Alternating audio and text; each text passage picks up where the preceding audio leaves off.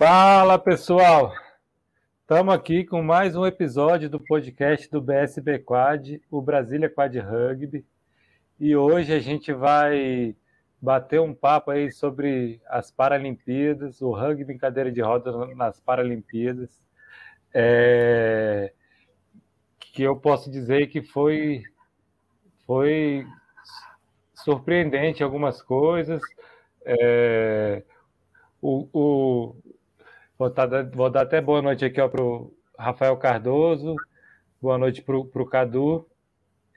E o, e o, Cardoso já mandou aqui, deu ruim o bolão, deu mesmo, Cardoso. É, e até antes da gente começar, eu, eu queria falar um pouco aqui que o que a gente está fazendo, é, dar boa noite aqui também para o André.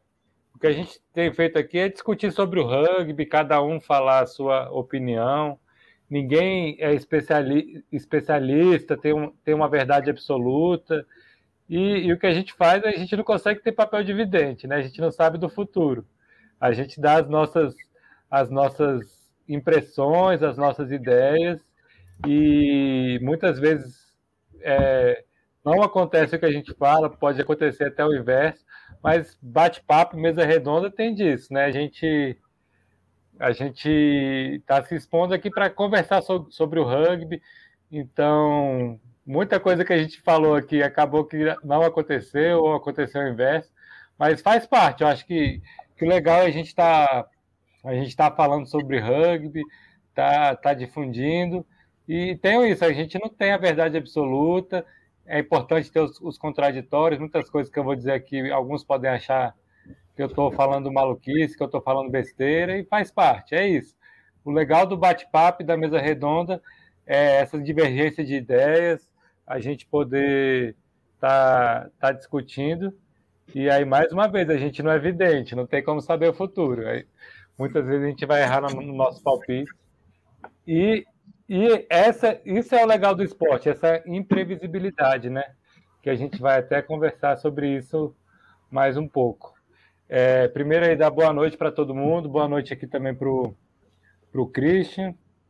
É, o, o Cardoso até falou aqui, ó, igual previsão do tempo, às vezes não acerta. É isso, os caras têm toda a tecnologia lá, tem tudo, e é isso. Então, é, Xan, Xan, ó, é, Japa, é, dá só boa noite, é, dá boa noite aí pro pessoal, bom dia, boa tarde para quem ouviu no, nos agregadores aí de podcast e dar um, um, um, uma fala inicial de como foi para você cobrir as Paralimpíadas é, dessa maneira diferente que a gente fez. Boa noite, boa noite todo mundo, boa noite Gina aí, boa noite Cadu aí que mandou boa noite também. É, foi bem legal, assim, é, a gente que estava há muito tempo sem ver essas seleções em ação, né? A gente teve um, um monte de jogo aí que vai ficar gravado aí para a gente assistir depois ainda. Um monte de material para consultar aí. E foi bom matar saudades aí de ver essas seleções em ação. Gostei bastante do campeonato. É isso aí. Gui, bom, bom dia, boa tarde, boa noite. E é, você também, como é que foi cobrir aí desse jeito as Paralimpíadas? Boa noite, pessoal. Boa noite todo mundo aqui, pessoal aí que está assistindo a gente. Cara, foi assim, como você falou, foi, foi um pouco surpreendente. A gente estava muito tempo sem assistir as seleções. A gente esperava que elas iam estar tá no mesmo patamar que a gente tinha visto antes, que a gente tinha jogado com eles. E, para nossa surpresa, assim, uma surpresa boa, né? As seleções evoluíram. É a diferença que tinha do top 5 ali para o top 10 diminuiu, eu achei que as coisas ficaram mais equiparadas, portanto que os resultados foram mais surpreendentes. E foi bom demais, cara, assistir, participar, é, poder opinar aí para a galera ver. Pô, foi bom para caramba, acho que a gente não pode parar de fazer isso não. É isso aí. Juninho, você aí também que, que, que também fez parte do, da cobertura que a gente fez do Europeu B. É, sua boa noite, bom, sua, suas boa noite aí, bom dia, boa tarde. E fala aí para você como é que foi também estar tá cobrindo as Paralimpíadas agora. Boa noite, Gino. Boa noite, Japa. Boa noite, Guilherme, Rodrigo. É, Gabriel, acabei de ver, chatão. É, cara, foi uma Paralimpíada surpreendente. Como a gente havia comentado que ia ser uma, uma Paralimpíada muito equilibrada, é, como o Japa e o Guilherme falaram aí, a gente estava muito tempo sem ver de fato as equipes em competição de alto nível, a gente via eles treinando e tal, fazendo uma competição aqui, outra ali, mas nada muito, muito forte, transmitido e tudo mais. E a gente ficou com essa ideia das seleções de dois anos atrás, e a gente fez nosso bolão meio baseado nisso. E o que é, é, é, é acontece, é foda, a gente errou algumas coisas, principalmente lá em cima, Embaixo, assim, a gente errou. Pelo menos eu acertei a parte de baixo, mas me surpreendi positivamente com a qualidade dos jogos.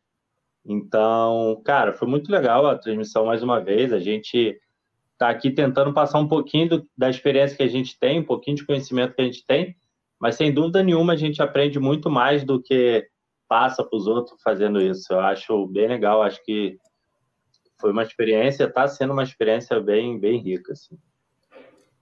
É, eu acho que só complementando o que o Juninho falou, teve um, tem uma coisa que eu senti aí desde quando a gente começou a, a, acompanhar o Europeu B também, é que a gente começa a prestar muito mais atenção nos jogadores, a gente descobre os nomes dos, dos jogadores, do que a gente assistindo por assistir, assim, ah, vou assistir o jogo aqui que está passando, porque a gente acaba tendo que ter um outro olhar. Então, eu, eu convido a todo mundo aí que está assistindo, que gosta de rugby, é, no, nos próximos não dá para colocar todo mundo aqui numa cobertura, mas a gente está aberto aí para se alguém quiser participar das próximas coberturas também participar, mas fazer esse exercício individualmente ali, porque, cara, eu digo que eu aprendi muito mais vendo os jogos assim, me preocupando com o nome dos caras, com a função deles de quadra, do que quando eu vejo um jogo só por ver, assim, eu, eu senti bastante bastante essa diferença. E descobri o nome de um monte de gente que eu não sabia, que eu só que eu joguei contra algumas vezes e que eu não sabia. É, prestei mais atenção nas funções deles em quadra e por aí vai. Rodrigo, você aí que, que não é atleta, como é que foi para você fazer essa cobertura aí com a gente e, e dar, dar sua, sua boa, boa noite para o pessoal? Beleza, Gino. Boa noite para todo mundo. Bom dia, boa tarde, pessoal do, do podcast. Aí o, a turma junto novamente. Para mim foi foi sempre, na verdade, eu já estou sentindo uma uma falta já, porque era um momento muito legal assim. Eu não tenho muita convivência com vocês, talvez um pouco mais do Gino. Então, para mim foi uma oportunidade única, assim, não só do ponto de vista é, esportivo, de aprender um pouco mais. Isso que o Gino está falando é bem forte também. Eu me sentia pressionado, assim, que eu tenho que correr atrás. Só para hoje a pauta, né? Eu já estou dando uns bastidores aqui. A gente recebeu uma pauta do programa de hoje que eu falei assim, poxa, eu vou ter que correr atrás aqui. As coisas que eu não sei, eu vou ter que falar que eu não sei muito da opinar, opinar mas eu acho que isso gera um movimento da gente crescer, da gente aprender. É, a gente também tinha um, né, um grupo nos bastidores ali de conversa é, pelo WhatsApp que eu aprendia muito também. Então, para mim foi uma experiência assim incrível, muito legal.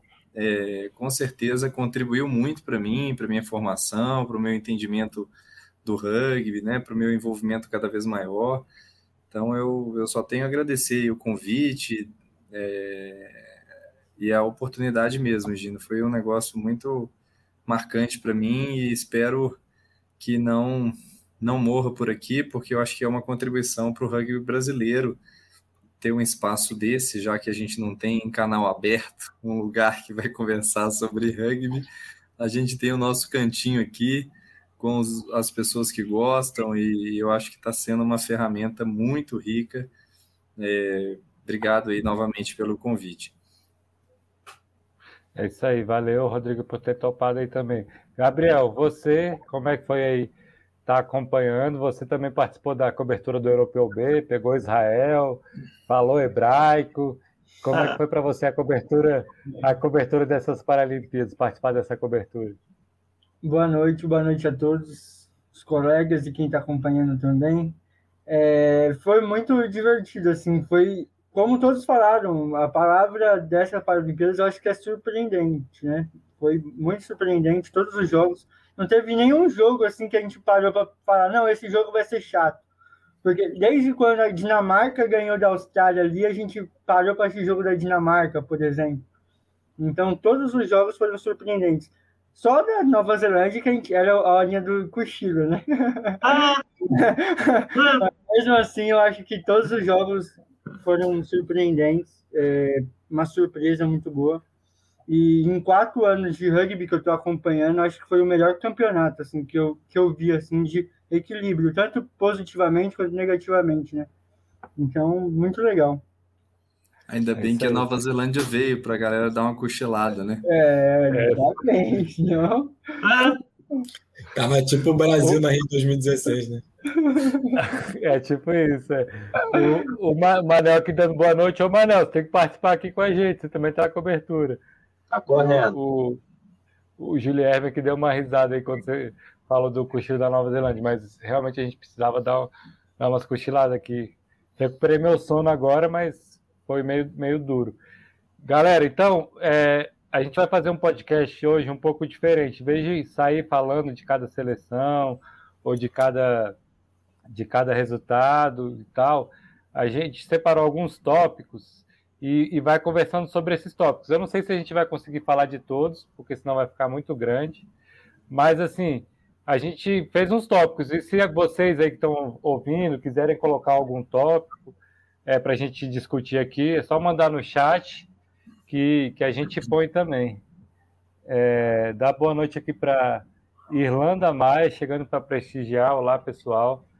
E aí, o primeiro tópico aqui que eu, que eu coloquei, e aí durante esses tópicos a gente fala de, de jogos, fala do, das finais e, e, por aí vai. É, o primeiro, primeiro que eu coloquei aqui, ó, qual foi o melhor jogo das Paralimpíadas? Aí eu vou falar primeiro a minha, a minha opinião, e aí a gente discute um pouco, e aí quem achar que foi outro jogo, aí depois fala desse outro jogo e a gente fala também. Vamos falar de um jogo específico. Para mim, o melhor jogo das Paralimpíadas é, foi pela surpresa, foi Dinamarca e Austrália. E foi um jogo que eu assisti deitado, era duas horas da manhã, assisti no celular. Eu, e eu assisti deitado porque eu achei, ah, daqui a pouco a Austrália abre e aí eu vou poder dormir aqui tranquilo. E o jogo no, no, no a Austrália não abria e cara teve a reviravolta e, e, eu acho que a Dinamarca surpreendeu muito bem positivamente ali no primeiro jogo, apesar de depois é, não ter conseguido repetir, mas eles conseguiram rodar bastante o time. É, a Austrália também também deu uma rodada, assim, eu, eu achei que o, o, o bonde não foi bem nessa Paralimpíada e também nesse jogo, e eu coloquei ele como melhor jogo, foi pelo, por esse fator surpresa, pela Dinamarca, uma hora a Austrália ter aberto três ou quatro trás de diferença, eles não terem desistido, terem passado à frente, e no final ainda teve uma emoção lá que a Dinamarca estava com uma vantagem de dois trás, eu acho, um, dois ou um trás de diferença, Aí eles iam fazer para iam fazer o gol para fazer dois trás de diferença. Aí a Austrália fez uma falta, não foi não foi try. E aí estava com três em quadra e eles conseguiram o turnover. E aí diminuiu, mas depois a, a Dinamarca conseguiu se recuperar e ganhou o, o jogo usando o mini timeout para gastar 55 segundos, né? Então eles tinham 55 segundos ali para a última posse. Se eles não tivessem guardado esse timeout para o final, é, eles não teriam conseguido provavelmente fazer esse último try, então eles conseguiram gastar ali 55 segundos, fizeram o último try e ganharam o jogo. Então, para mim, esse foi o melhor jogo das Paralimpíadas. Aí alguém quer falar sobre esse jogo? Eu concordo também, Gino. Não foi o jogo que eu vi ao vivo, mas se você não falasse, eu já estava com esse jogo na cabeça. Aí eu ia dizer que o jogo ao vivo que eu vi, que eu mais gostei, foi dos Estados Unidos contra o Canadá. Até a hora que os Estados Unidos depois começou a tomar conta, mas o que eu vi ao vivo e que me, me, me gerou mais emoção do ponto de vista de espectador e tal. É, mas o que eu gostaria de ter visto ao vivo foi esse que você falou que eu não consegui ver ao vivo e eu voto também nesse jogo. Já, é, você. É... Pode falar, pode falar, Júlio. Não, eu ia falar exatamente isso que o, que o Rodrigo falou. Eu também não assisti esse jogo ao vivo, porque a gente estava na correria. Eu falei, cara, eu vou. Já transmitir o outro, né? Eu falei, pô, vou dar uma cochilada aqui. A gente conseguiu o outro. Aí, cara, quando eu abri, quando eu acordei, que eu comecei a olhar as mensagens do WhatsApp, pô, Dinamarca ganhou, Dinamarca ganhou. Eu falei, não é possível. Calma aí. Aí a gente fez a transmissão, eu só fui assistir o jogo é, de manhã no dia seguinte. E aí começou a bater aquele arrependimento. Não é possível que eu perdi esse jogo.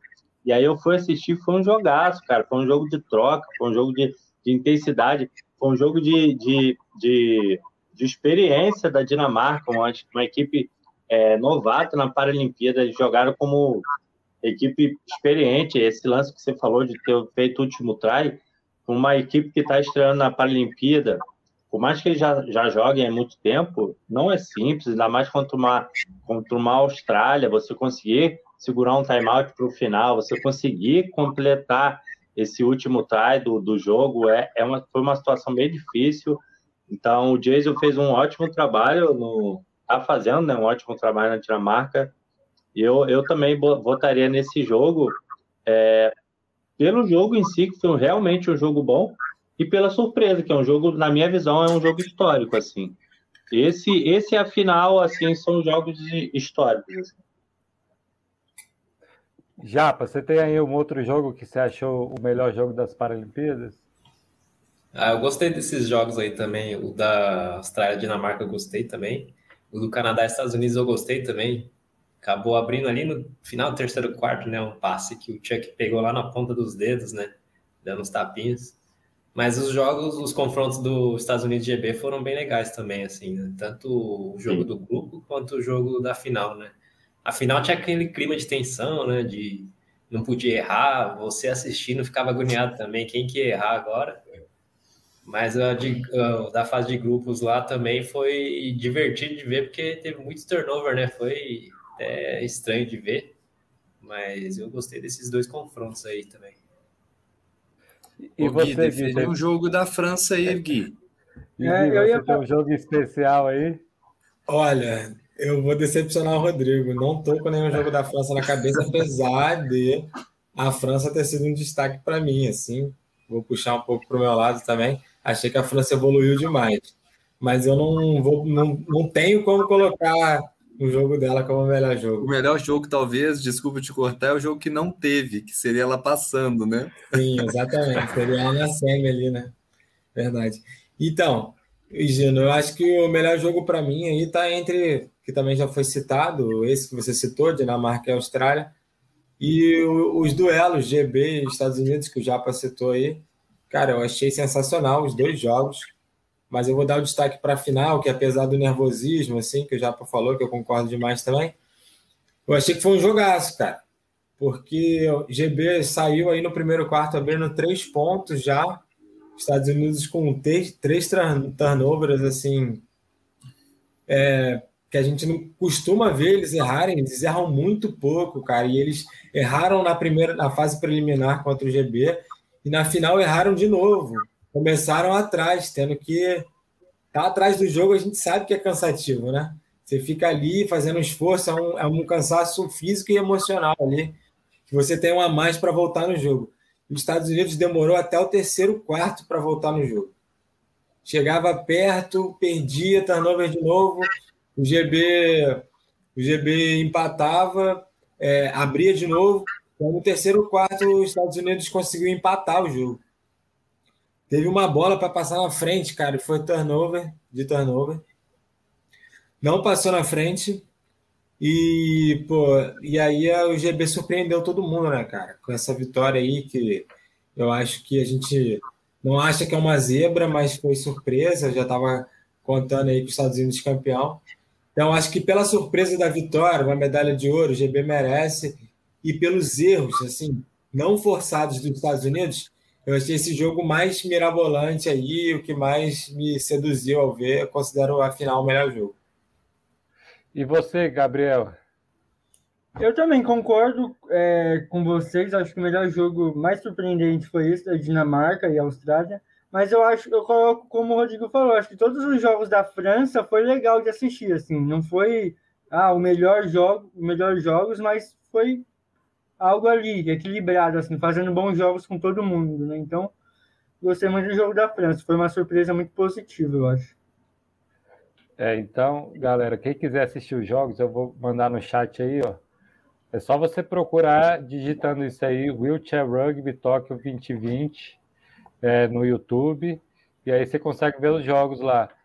É, eu, não, eu, não, eu não sei se ele. É porque eu, cada vídeo tem dois jogos, então você vai procurando lá os jogos e só acho que só a final e, e, o bronze que são separados. Então você pode ver todos os jogos aí, vai ficar no YouTube. A gente tinha feito umas transmissões, mas elas não estão disponíveis, é, infelizmente. E aí as é, em inglês, eu acho que vale a pena. Isso vai ficar registrado aí para para memória. Então quem quiser quem quiser ver, é, tá aí. É só digitar Wheelchair Rugby Tóquio 2020 no YouTube que dá para ver todos os jogos lá. Então vamos, vamos para o próximo aqui. Qual foi a decepção das Paralimpíadas? Vou começar aí com o Japa, que, que era o representante da Austrália. Não sei se tem alguma já tá induzindo, Já está induzindo a resposta. É tendência. Mas, mas diz aí já para você qual foi a, a, a, Não pode nem ter outra opinião, né? Qual que foi a, a maior decepção aí da, das Paralimpíadas? Ah, foi a Austrália, né? Mas eu vou falar assim, é, esse esquema que você fez, Regino, de cada um pegar um país, até o Gui pode concordar. Se você acaba observando, valorizando algumas coisas do país, né? Você acaba olhando, observando no detalhe o país que você está acompanhando, você começa a achar pontos positivos, você vê ele perdendo, mas ah, você, você olha bem por cima, né? O resultado. Mas acompanhando o país, você acaba até simpatizando mais. E quando eu fiquei sabendo que ia pegar a Austrália, eu comecei a assistir uns jogos da Austrália e eu vi ali, pô, a Austrália com o high low ali tem uns momentos muito bons ali, então vai dar para chegar.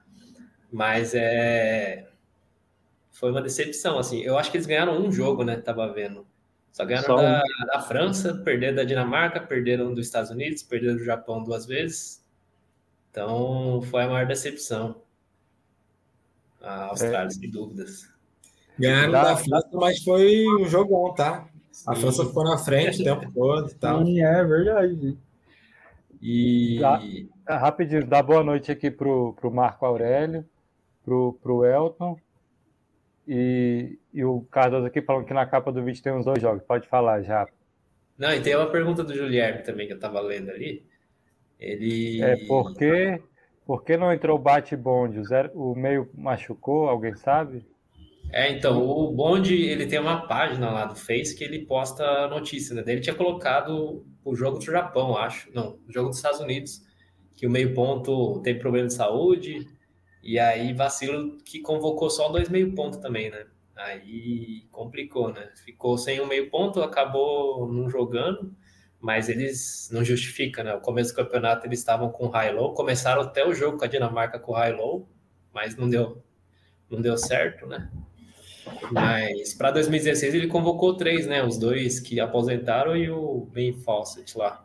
E agora só tinha dois meio ponto, um, um ficou mal, já acabou com o line. Mas isso foi uma oportunidade boa pro para aquele Jaden Warren jogar bastante e o Edmondson lá jogar. Então foi por esse lado positivo para eles evoluírem, mas o campeonato foi desastroso aí para a Austrália, eu diria.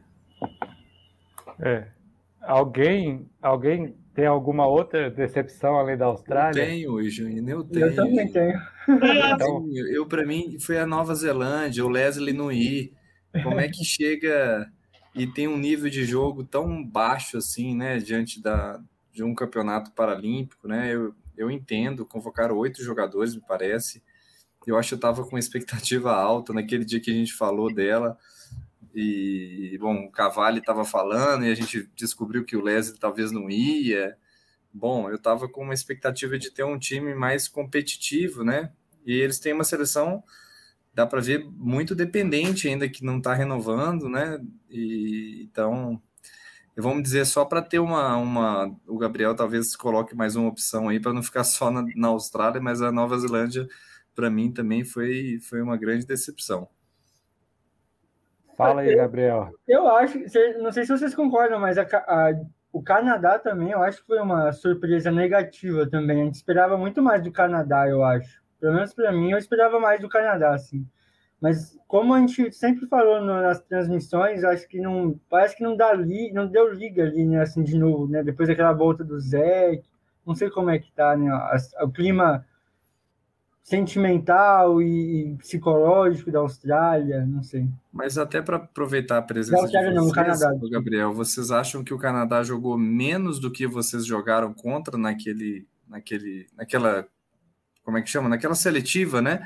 Ou o nível de jogo deles foi abaixo, igual ou foi melhor? Eu acho que evoluiu. Se evoluiu, evoluiu muito pouco. Não muito vejo pouco, muita melhora, não. É, não, não sei, abaixo eu acho difícil, porque eles foram bem em alguns momentos durante, durante a Paralimpíada. Mas a gente tem uma expectativa muito alta. O Canadá é o criador do esporte aí. Tem, tem atletas muito experientes, atletas muito bons. Ah, o que a gente fica decepcionado, que eu acho que é o Gabriel pescou, que eu concordo com ele, é que o time não dá liga, cara. É um time ali que parece que não está interessado em jogar junto, que não está feliz em jogar junto você vê insatisfação na cara de alguns caras ali, sabe? E, e isso a gente que está de fora não consegue saber, entendeu? Uhum. É, eu acho que é bem isso, assim. Eu acho que o Canadá tem uma seleção forte, é, a gente não consegue. É, assim, se você vê atleta por atleta, é uma seleção forte, mas foi uma. De, não sei se é a palavra é decepção, mas é um time que parece que descolou ali do pelotão da frente. Parece que caiu um pouco o nível, está mais ali para disputar com França, com Dinamarca, esse time de, de meio de, de, de ranking ali, do que com a ponta. Eu acho que se continuar desse jeito, dificilmente o Canadá vai, vai, vai brigar por medalha em Paralimpíada novamente. Eu acho que caiu muito o nível e as outras acabaram evoluindo e a Austrália caiu também, pelo menos nessa competição. E eu não sabia dessa história do, do meio ponto, que é bem ruim, né? Porque, tipo, normalmente as equipes levam um ou dois no máximo é meio ponto, mas a Austrália teria que pensar diferente por eles usarem muito esse high-low, né? Não, e aí tem que levar 10 E aí os caras aí os caras se machucam já era. Né? É, tem que ser isso, leva 10 meio de reserva e já era. É, é tipo isso.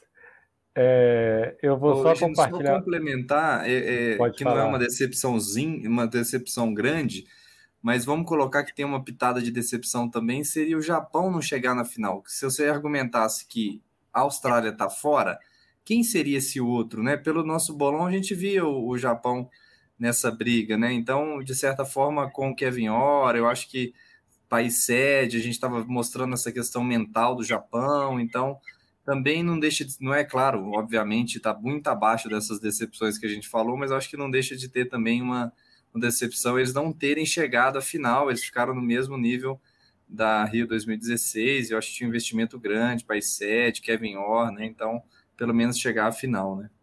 Então, eu, eu concordo, desculpa, senhor Sarra, eu concordo assim em termos de, de resultado com o Rodrigo, mas a questão é que ela, ela a, a, a seleção japonesa pegou o GB, cara, que estava jogando muito, jogou muito essa Paralimpíada. Talvez se ela, se ela pegasse qualquer outra equipe na semifinal, até mesmo nos Estados Unidos, teria passado para a final. Só que o GB foi o GB dessa competição que positivamente surpreendeu. Assim. A gente já conhecia a, a, a qualidade do GB, mas eles foram além, entendeu? Acho que tem um fator é, adversário nessa decepção, entre aspas, do Japão. Não, eu ia perguntar se será que o Canadá do outro lado classificaria? Não sei, porque você vê no placar ali, ele foram os que menos perderam dos que chegaram na final, assim, né? De distância, assim, né? Perdeu de quatro dos Estados Unidos, perdeu de três do GB, né? E esse do GB foi um jogo bom também, GB e Canadá. Teve uma flagrante ali que o Code fez, né? E teve um momento que colocou aquele 2.0 de Oclins também, e ficaram perto, né? No, no primeiro jogo, se eu não me engano. E assim, então, eles, eu, o GB acabou fazendo cinco no Japão, cinco nos Estados Unidos, né? Então, o Canadá até que ficou perto, mas não conseguiu chegar, né? E, e vendo o jogo depois é, da semifinal do Japão e GB, dava para perceber uma, uma decepção muito grande deles, assim, aquele choro de decepção mesmo. Não sei se vocês sentiram isso também. Então, parecia muito com a gente, assim, né? Brasil e Colômbia, por exemplo, chorando, a gente decepcionado, avastado. Então, eu é acho que. a sensação de achar que dá para chegar, né? É, é decepcionar, acho... puto, né? É, tudo, tudo, mas era, era, um choro de vários atletas, assim, de, de decepção realmente. Eu acho que pensando que dava para chegar, eu acho. Esse jogo ali no final da quadra, o Ike ficou ali no final da quadra também, é. chorando bastante, né? Verdade. Pô, esse choro aí deu para ver também nos Estados Unidos, quando perdeu a final, né? Também, também. E duas vezes aí, os caras batendo na porta, não sei. Londres, como é que eles foram, Japa? Chegaram na final também? Bronze, eles perderam, perderam na semi para o Canadá. Né? Perdeu a semi então, Canadá e ganhou o bronze, né? Papai Gumberti aí batendo na porta dois, dois ciclos seguidos, foda, né? Três, vai, três. Vai rodar. Vai, Será? Será? Kevin Wan, E o Kevin Wan, cara, assim, a gente sempre compara, assim, pelo menos assim, o senso comum da galera, é Gambi e Kevin Ora, assim, os principais técnicos do momento. E o, nessa aí de chegar nas finais da Paralimpíada, o Gambi vem ganhando. É, e eu só vou compartilhar aqui uma imagem que a gente comentou no outro podcast. Nada a ver aqui, mas tá, não está aparecendo, né? E agora está aparecendo? Agora tá. É, é só que a gente comentou que, que o cara que está ali em pé atrás, ó, esse aí são os caras da Austrália. Aqui é o Bate. Aqui é, o time olímpico, é olímpico esse aí, né? É, esse é o, é o 3.0 que tem que tem o cabelo igual do Gui, é o Jay The Warder, eu acho que é esse o nome dele. E aqui, ó, é o 2.0 aqui, ó, o Edmond. Se, secando a coxa ali, ó. Só tu que é aleijado, Juninho. Só você, Juninho. É, Só para descontrair um pouco aí. É... Então é isso. É... Também, também acha aqui, que. Jean, desculpa interromper, mas quem não anda aqui só eu e o Juninho, né? não entendi, não entendi essa. é, mas é isso, é, acho que as decepções foram bem essas assim. E se eu pudesse falar uma, uma decepção assim individual, eu não sei o que, que aconteceu, mas o Bate, por exemplo, o Bate não, o Bond, eu senti ele bem abaixo do que ele, do que ele pode jogar. Eu não sei se teve alguma lesão. O bonde estava um bonde, né? É, não sei se ele teve alguma lesão antes, que ele não conseguiu se preparar bem.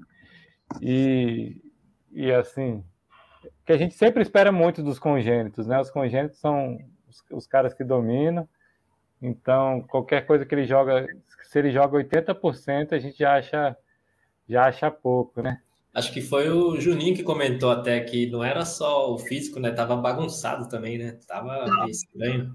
Tá. Taticamente. Aí, só, só complementando isso que o, que o Gino falou de, um, de uma decepção individual, eu colocaria também, talvez não tecnicamente, mas mais pelo espírito, eu colocaria o Zeke nessa aí também. Eu, essa Paralimpíada dele, eu achei ele bem, bem estranho, assim o jeito que ele estava jogando. Eu não sei se está rolando alguma parada ali no Canadá. Aparentemente está, você vê uma insatisfação no rosto do Trevor, e aí o que parece não tão comprometido, eu não sei, mas algum... me incomodou ver ele jogar alguns jogos. Sim. É... O... Deixa eu ver aqui qual é o próximo tema que eu perdi. Ah, eu vou pegar aqui uma pergunta do chat, pode falar, pode falar, Gui. Só para complementar o que o Juninho falou aí, é, esse negócio de do. Não que o Juninho falou, não, acho que foi o Japa, que falou dos high-lows e tal. Eu acho que essa Paralimpíada serviu para a gente colocar uma formação equilibrada contra um high-low na final. E deu para ver, cara, que se você comparasse o high-low do GB com o dos Estados Unidos, que os baixos são os que fazem a diferença no high-low. Os baixos do GB deram um show, cara. Os dois ali jogaram muito, cara. Eles são muito fortes, muito rápidos. Fazem mais do que a classe deles geralmente faz. Os caras deram um show e foram fundamentais para o high-low. Porque o Jim Roberts comandava o negócio ali como um ponto alto, mas foram dois congênitos que não são tão bons, um pouco inexperientes assim, cometiam alguns erros bobos e os baixos compensavam, cara, jogaram demais. É, os, os baixos abriu o caminho todo para eles poderem fazer Fazia tudo, até né? né? A gente tem que parar para pensar no nome dos baixos, porque a gente só fica falando o nome dos É altos. o Kogan Aí, ó. e o, o, o, Eu tô lutando pela sua classe, hein, Juninho? Pô. e o, o 1.0 é o Cro- Crowley, Colin, algum Colin. negócio. Ryan, Ryan Colin. Né? Colin. É Ryan Collin. E os caras realmente jogaram muito ali na E eu final. vou, vou falar o meio ponto que falaram que estava doente. Até a narração falou também, né? A narração gringa aí falou, é Mickey Ozane. Só para não falar que o meio ponto estava. Mas o que, que ele teve, já? Ah, falaram que era coisa de saúde. O Bond colocou coisa de saúde. Depois eu mando a postagem lá naquele. Ah, grupo. pode ser uma infecção urinária que pega uma febre e fodeu já, né? É- é- a gente é foda, assim. Ainda mais uma. Se bem que a Austrália é perto do Japão, então não é uma viagem muito longa, não é um fuso muito diferente. Mas, mas enfim. Olha, agora a gente vai fazer uma pergunta aqui do chat, ó. O Christian está perguntando: o que faltou para os Estados Unidos levar o ouro? Alguém quer começar aí? Cara, faltou combinar com o GB, mano. Faltou. Porque, cara, GB jogou muito, cara. Assim, jogou muito, jogou muito. A defesa do GB tava. Cara, o primeiro quarto ali, o, o, Unidos tava sofrendo para passar a minha quadra. Estourou. Teve que pedir uns dois ou três timeouts seguidos ali para passar a minha quadra. Tava bizarro. A Três defesa? É, então, fortíssima. Já no primeiro jogo já tinha, eu já tinha encaixado uma defesa forte contra os Estados Unidos, é, mas aí acabaram dando alguns moles, acabaram tomando a virada, mas na final ali, cara, foi muito difícil. Eu, eu coloco mérito pro GB aí, eu tento não, não, não, não tirar o mérito do- de quem venceu, não. É, os Estados Unidos tinha condição de ganhar? Tinha, ganhou o primeiro jogo contra, mas o, o GB se, se superou e, pô, e os baixos, pô, jogaram muito, tá doido. É, alguém mais quer falar aí sobre, sobre esse jogo? Vamos aproveitar e falar da final agora. Aquela, aquela pergunta, não sei se vocês lembram que eu falei, será que os Estados Unidos não vem com muito sangue no olho e isso pode atrapalhar? O que, que vocês acham? Não sei. É, então, eu lembro no outro podcast que a gente falou um pouco do mental do GB, que eles sempre batiam na trave e, e que talvez isso atrapalhasse. E a gente esqueceu dos Estados Unidos, que os Estados Unidos também, no, no, no- pode, pode ver, no ciclo de Londres, antes eles ganhavam tudo. Chegou em Londres, perdeu para o Canadá. No ciclo do Rio, eles ganhavam tudo entre o ciclo, menos o Mundial. O Mundial também eles, eles não, não têm conseguido ganhar. E aí chega na Paralimpíada, perdeu na final para a Austrália. E agora a mesma coisa, eles ganharam tudo agora nesse entre-ciclo, e aí chegou na, na Paralimpíada, é, perdeu de novo. Não é só mental, lógico que GB tem assim um mérito enorme de ter vencido, de ter botado a pressão nos Estados Unidos, de ter feito a defesa que eles fizeram, mas é, eu não sei se, se, se pega alguma coisa do psicológico deles nesses momentos assim que eles, que eles têm essa obrigação de ganhar e eles acabam não, não conseguindo. É, e uma coisa que eu vi. Talvez. Ah, desculpa, Jean. né, E uma coisa que eu vi do, que, eu, que eu achei legal do jogo assim que o, o High Low o GB só jogou com High Low na semifinal e na, e na final, né? Jogou com os equilibrados mais na fase de grupos e depois só foi High Low. E aí o High Low é um jogo mais o cara geralmente conduz a bola de costa a costa, né? De, um- de uma chave a outra, às vezes dá um passe ali pro pro outro é, passar e usar a velocidade ali, os bloqueios para passar. Às vezes o, o meu o, o ponto baixo vira um desafogo, mas poucas vezes. Já os Estados Unidos, o ataque ele é muito dependente dos três altos, assim. Principalmente quando está o 3, o 2,5 e o 2, né? Muito dependente na troca de passe. Eles trocam muito passes, assim. A maioria dos gols vai ter duas, três, quatro trocas de passe. E aí, quando um ficava num baixo, já dificultava muito o ataque deles, assim, já dificultava muito. Se o 2.0 ficasse no 1.0 ali, o, o Delagrave ficasse no, no, no Colin lá, já, já fudia o ataque, porque não tinha mais um desafogo. E, e... ficou algumas vezes, né? Ficou algumas bastante, já sofreu com ele. Ficou... E aí, quando entrava um e meio lá, que era o, o Scaturro e o, e o ele já ficava ali no embalde para pegar o, o Scaturro, o Scaturro não conseguia fazer nada, e, e aí o, o Shadcon não conseguia é, fazer os, os bloqueios para progredir bola, eles tinham mais dificuldade ainda. Então, é, é, um pouco de tudo. Você acha que encaixou o jogo, a defesa dos Estados Unidos, de GB contra os Estados Unidos, e, e, talvez um pouco desse, desse, desse mental, desse histórico. Eu falo isso também porque o Brasil, a gente tem esse histórico contra a Colômbia, a gente precisa superar isso. Às vezes a gente, a gente já conseguiu superar e, e, e conseguiu sofrer de novo a mesma coisa que a gente sofreu, de, de perder o jogo que, que a gente tinha clara condição de jogar.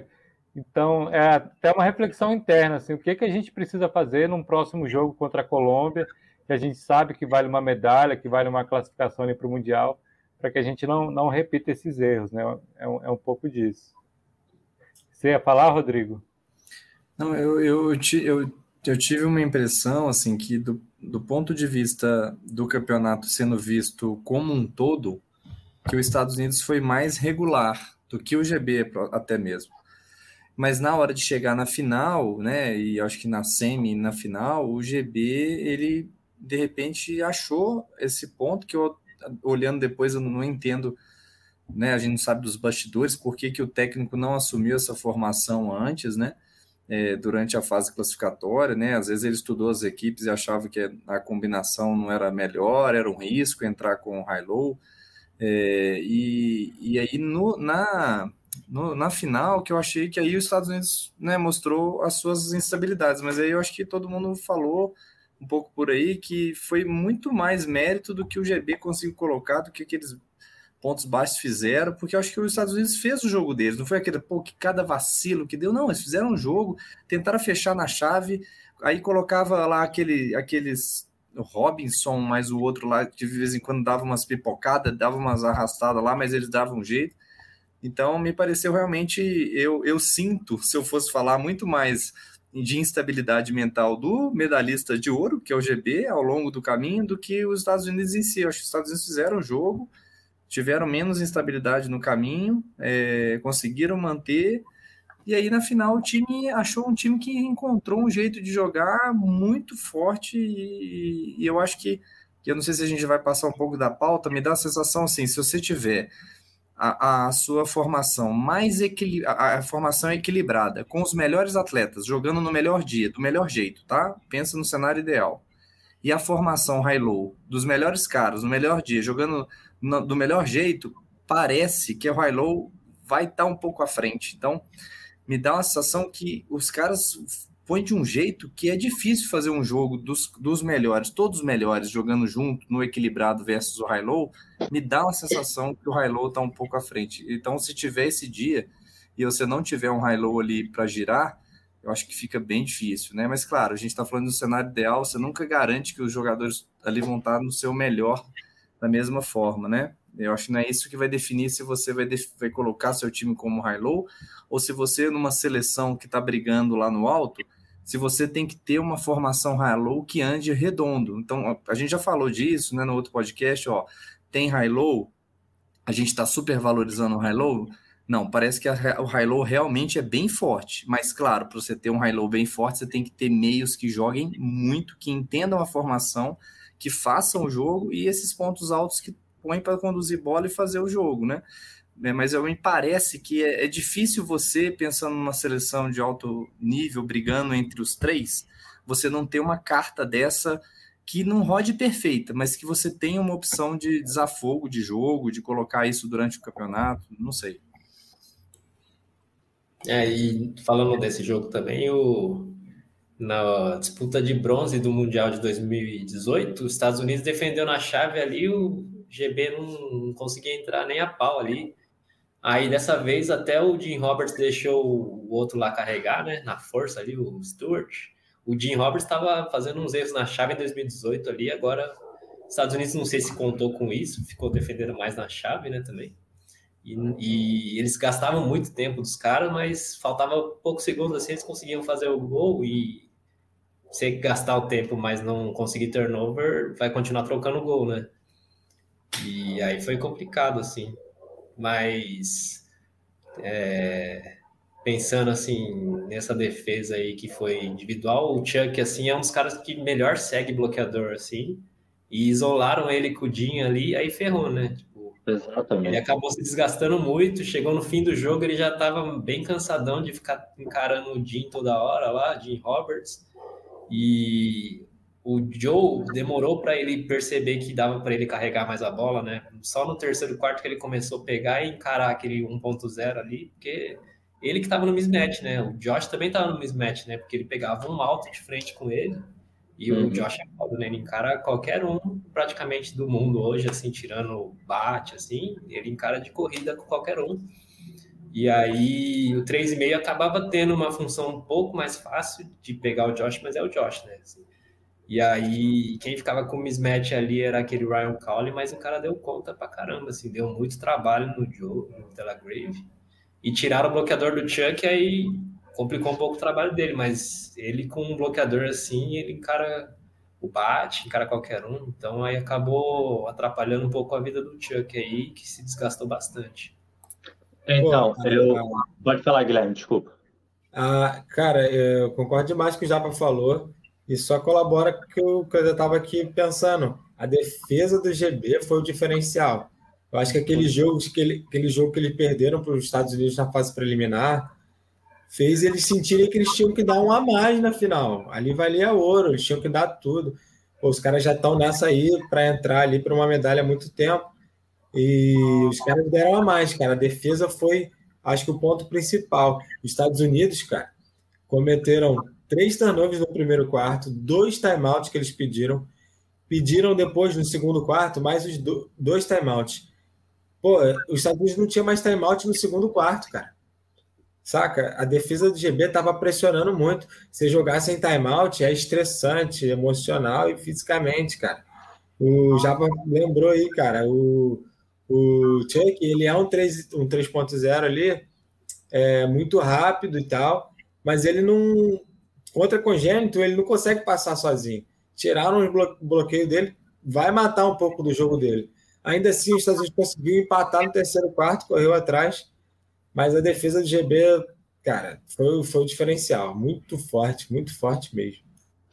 E é isso. E eu acho, assim, pegando um pouco do que o Rodrigo falou, da fase de grupo, eu aqui que o GB acabou usando mais equilibrada e botava raio de vez em quando, eu, eu, eu tendo a, a, achar que, que foi estratégia.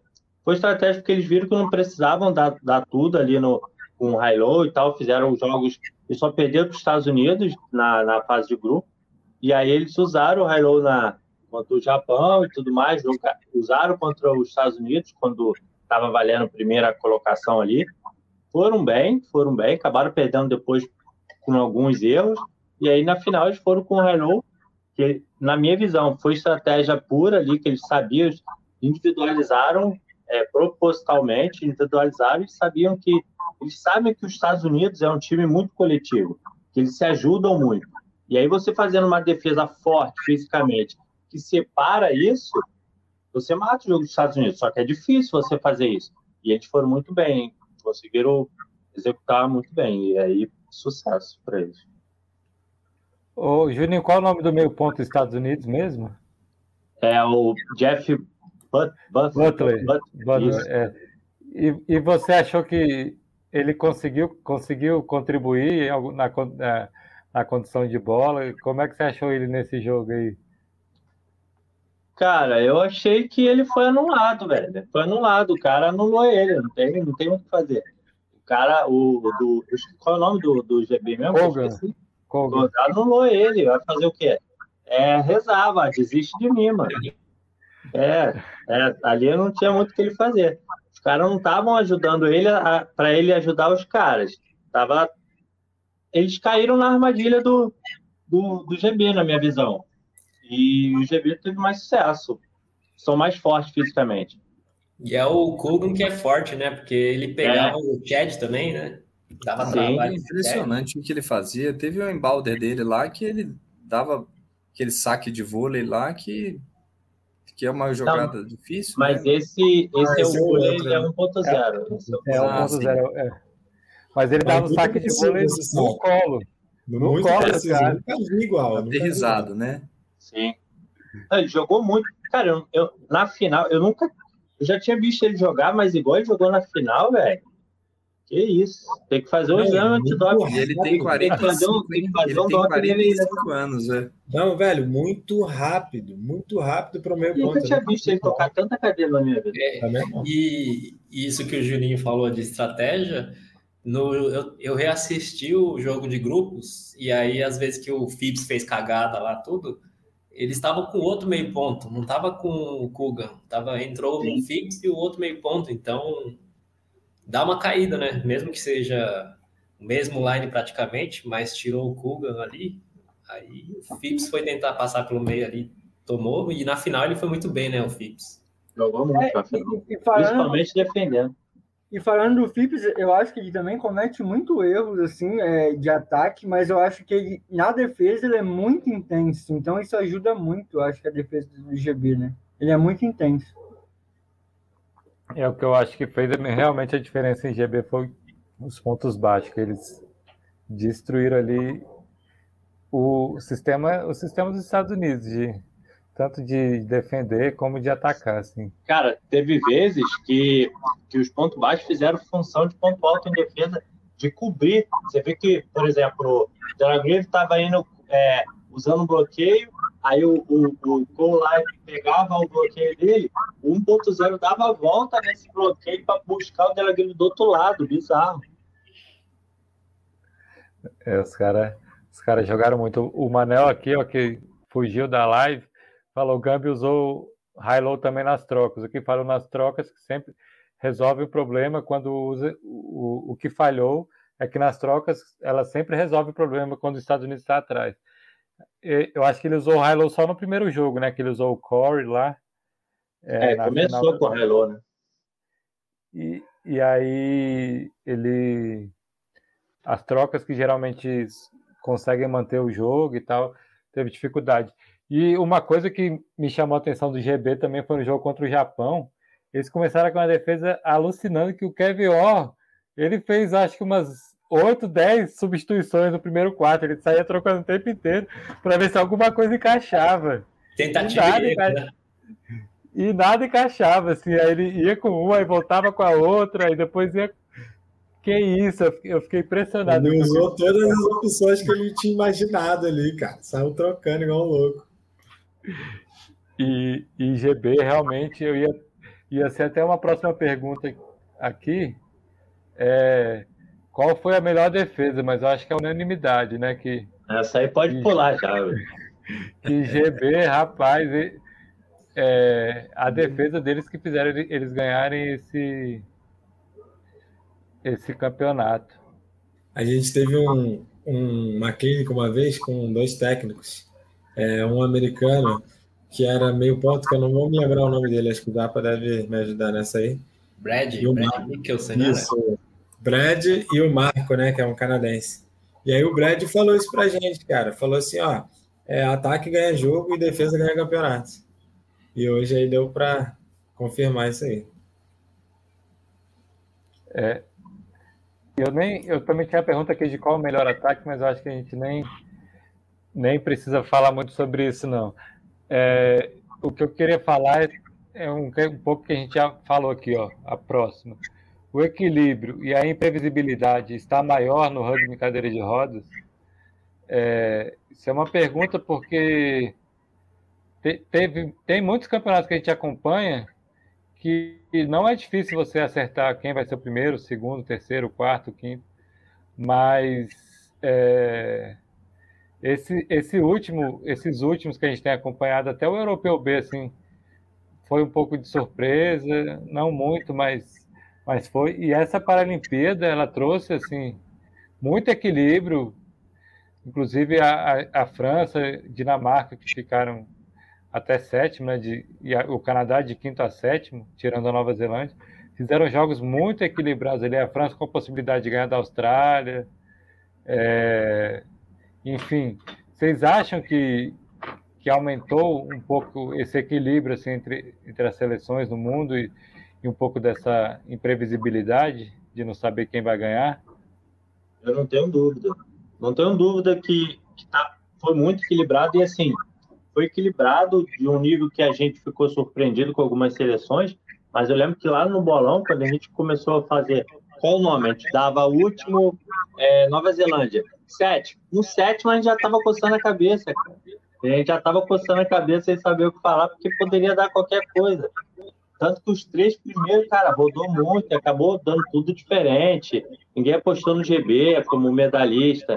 Eu, eu acho que eu apostei como semifinalista, mas como medalhista não. Então, assim, cara, aconteceu o que a gente esperava de equilíbrio e ainda mais, na minha visão, assim, foi mais equilibrado, mais surpreendente. E eu acho que a tendência é, essa, a tendência é que a gente vá para uma competição e a gente não saiba, é, vai ter quatro, cinco ali disputando o título. Não mais só dois, três, vai ser quatro, cinco disputando o título. Pelo menos eu espero que seja isso. Oi, Gino, eu eu, eu vejo duas, duas questões, e, e, e, a segunda é uma pergunta, na verdade, para todo mundo. É, uma, eu acho que a gente está vivendo isso em várias situações da vida, no esporte, não só no rugby, que é a questão da pandemia, a gente não sabe o que vai acontecer. Talvez, se a gente fizer um exercício aqui para o brasileiro de rugby, a gente vai conseguir prever ou não? A gente vai fazer um exercício aí, de repente, num outro momento, a gente pode ter surpresas. Aí eu acho que envolve a pandemia e qualquer esporte envolve. Aí a questão da, do equilíbrio, aí eu queria entender se o rugby está crescendo todo mundo ou se a gente está baixando o nível achatado, assim, tipo, está descendo a Austrália, está descendo Nova Zelândia, está descendo Canadá, e a gente está nivelando o rugby por baixo ou tá, tem muita gente crescendo, né? Essa crescente são de muitos. Então, eu acho que é, é, esse, esse, esse, esse questionamento me veio, assim, eu queria entender a, a, opinião de vocês também. Só antes aqui, ó, falar que o Christian falou que foi a primeira vez que ele acompanhou os jogos e gostei muito do, do AOC dos Estados Unidos. Alguém quer começar aí respondendo essa pergunta do, do Rodrigo? Eu Nossa. acho que... Pode falar, Guilherme. Bom, então, eu acho que o GB, que ganhou agora, é, Tóquio ganharia da Austrália do Rio de 2016.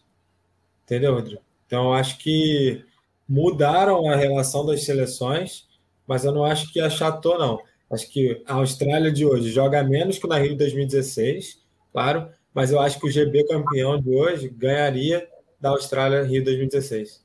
Entendeu? Então, acho que a gente subiu de nível, só que mudou, as coisas estão mudando. A Austrália já não está tão, tão forte, como era antes. É, eu acho que talvez os Estados Unidos de hoje também ganharia da Austrália do Rio 2016, mas eu acho que subiu um pouco, só mudaram os lugares das seleções. Tá entrando mais gente no primeiro patamar ali, né? Eu é. acho.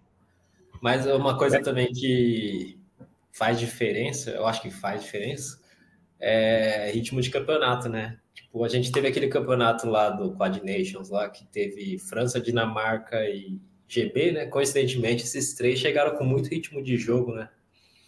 E a França já deu para ver que conseguiu dar trabalho para o GB, né? Naquele campeonato. Não sei quanto rodou, né? Porque não, a gente ficou procurando transmissão e não achava. Mas a França ganhou um jogo e perdeu a final, né? Perto, assim, né?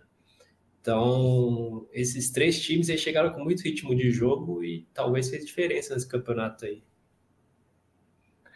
É, isso tem é acontecido também no, no Olímpico, né? Eu vi em alguns momentos, a gente viu também, acho que no futebol voltando, é, e eu acho que já, já fica a dica para o brasileiro de rugby, que time que começar já a votar, fazer jogo, competir e tal, talvez vai levar vantagem mesmo, porque isso os atletas eu vi queixando, os atletas que saem na primeira fase, que estão entre os três do mundo, é, que chegou e não conseguia, o cara não conseguia. Na pandemia ele ficava batendo bola, treinando em casa, fazendo aquela coisa, fazendo online.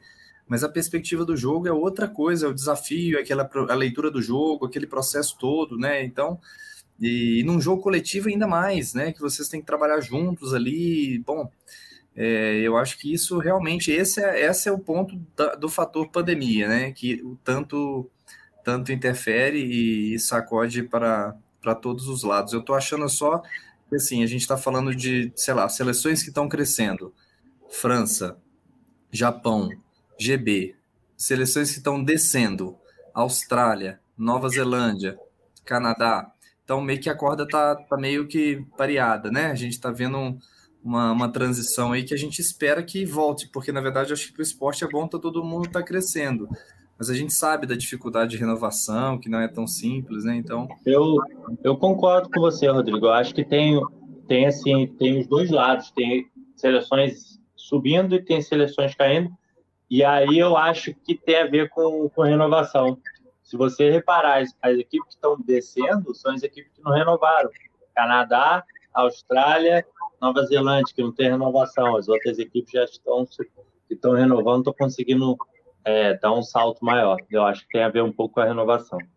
Teve a questão também da pandemia, na né, questão da Austrália, que a gente debateu no outro, no outro podcast, né? Que o, o Bate, por exemplo, não treinou com a equipe, né? Que estava reclamando e tal. Então também teve a questão da pandemia. Não sei quanto isso afetaria, né? Não sei se, se não existisse a pandemia, será que a Austrália traria lá no topo também? Não sabemos. Né? É, eu acho que é, que é bem isso mesmo. E o que a gente viu, as seleções que a gente viu renovando, as que estão subindo, como o Juninho falou. GB trouxe pessoas novas aí, Dinamarca, e eles estão. Dinamarca e França estão chegando ali para top 5, ou para brigar com top 4, 3. Pode ser que em Londres a gente não tenha só três candidatos à medalha, assim, tenha cinco, Paris, seis. Paris. Paris, é, tem, tenha cinco, seis Paris candidatos à medalha. Paris vai ser final França e Dinamarca. Brasil, pô, e o Brasil. Aí. França e Brasil, Rodrigo. É, o... ah, é. A gente ganhando na casa dos caras, caramba, na boca de todo mundo, pô. Aí o Juninho sim, tá afogando, dando um passo pro Juninho lá, Toma, Juninho. já, já tá convocado, Gabriel? Já tá França, convocado, ele, né? convocado. É, eu, eu, eu tô treinando Juninho, pra né? isso, né? Tô treinando pra isso, né? Que sabe. Ele vai de qualquer jeito, né? Você vai ter um podcast, um podcast é. francês falando na final, não aquela defesa do Brasil, é um negócio que. é, viu que a defesa faz diferença, muita diferença. E aí, é, só mudando um pouquinho aqui de tema, sobre a questão das mulheres aí, ó. Mulheres no rugby, quatro competidoras nos jogos, né? Teve a Shai da Austrália, que era 2,5, a Kai do Japão, que era meio, a Caio do GB, que também era meio, e a outra era a Sofia da Dinamarca, que era meio. Tiveram quatro essa, competidores. Essa Kai aí do Japão é K-A-E, hein? Ah, é? Então tá, eu vou. vou... Depois eu vou arrumar o nome aqui. E, e aí foi o Rodrigo que fez isso aqui. Eu não, eu não não sei se. É, na verdade, até um detalhe aqui também: a primeira medalha é de ouro, porque a, ah, a, a australiana já tinha ganhado. Na verdade, acho que a canadense tinha ganhado uma medalha de bronze. Eu tive uma mulher canadense a que. Prata, foi... né? Eu acho. É prata? Agora eu tô na dúvida. Se é, é bronze prata ou é Londres. Londres. Isso. Então, na verdade, a Kylie, né? O, o Kili, a Kyle. Kylie. É, Kyle, ela foi a primeira medalhista de ouro no rugby. Então, na verdade, esse é um movimento, né? É, eu até vi outras discussões que não envolvem só o rugby.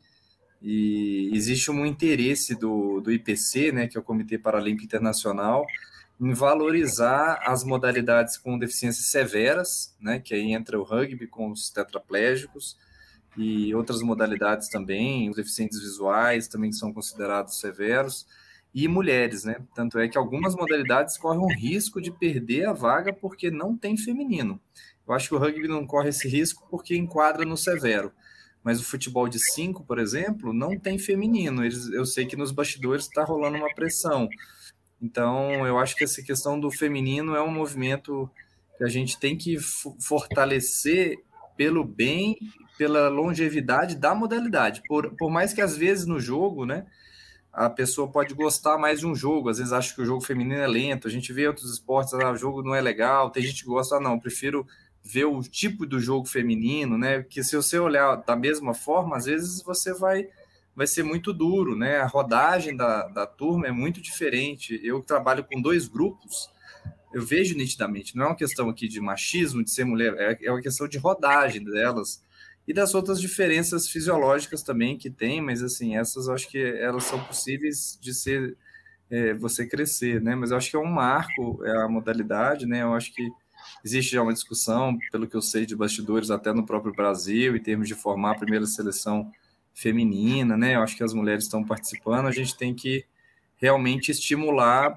é, porque eu acho que vai ser essa tendência. Se o Brasil né, conseguir movimentar isso logo, vai, vai ter vantagem também, né? Então, eu acho que a, a Kylie aí é um, é um marco e que eu achei que seria legal também reforçar isso. É até a Irlanda, Maia, aqui, ó. Chegou a parte que eu gostaria de, de ouvir o comentário de vocês e do Rodrigo. É só, só complementando o que o Rodrigo falou, eu estava assistindo o jogo de futebol de 5. Não sei se foi esse contra o Japão agora, que para quem não sabe, futebol de 5 classificou para a final aí, para buscar o Penta Campeonato Paralímpico. Eles nunca perderam em Paralimpíadas. Estão invictos. E, estão invictos e vão disputar agora o Penta contra a Argentina. Então, vai contra um o Marrocos, o Japão não. não. Eles ganharam do Marrocos e vão jogar contra a Argentina na final.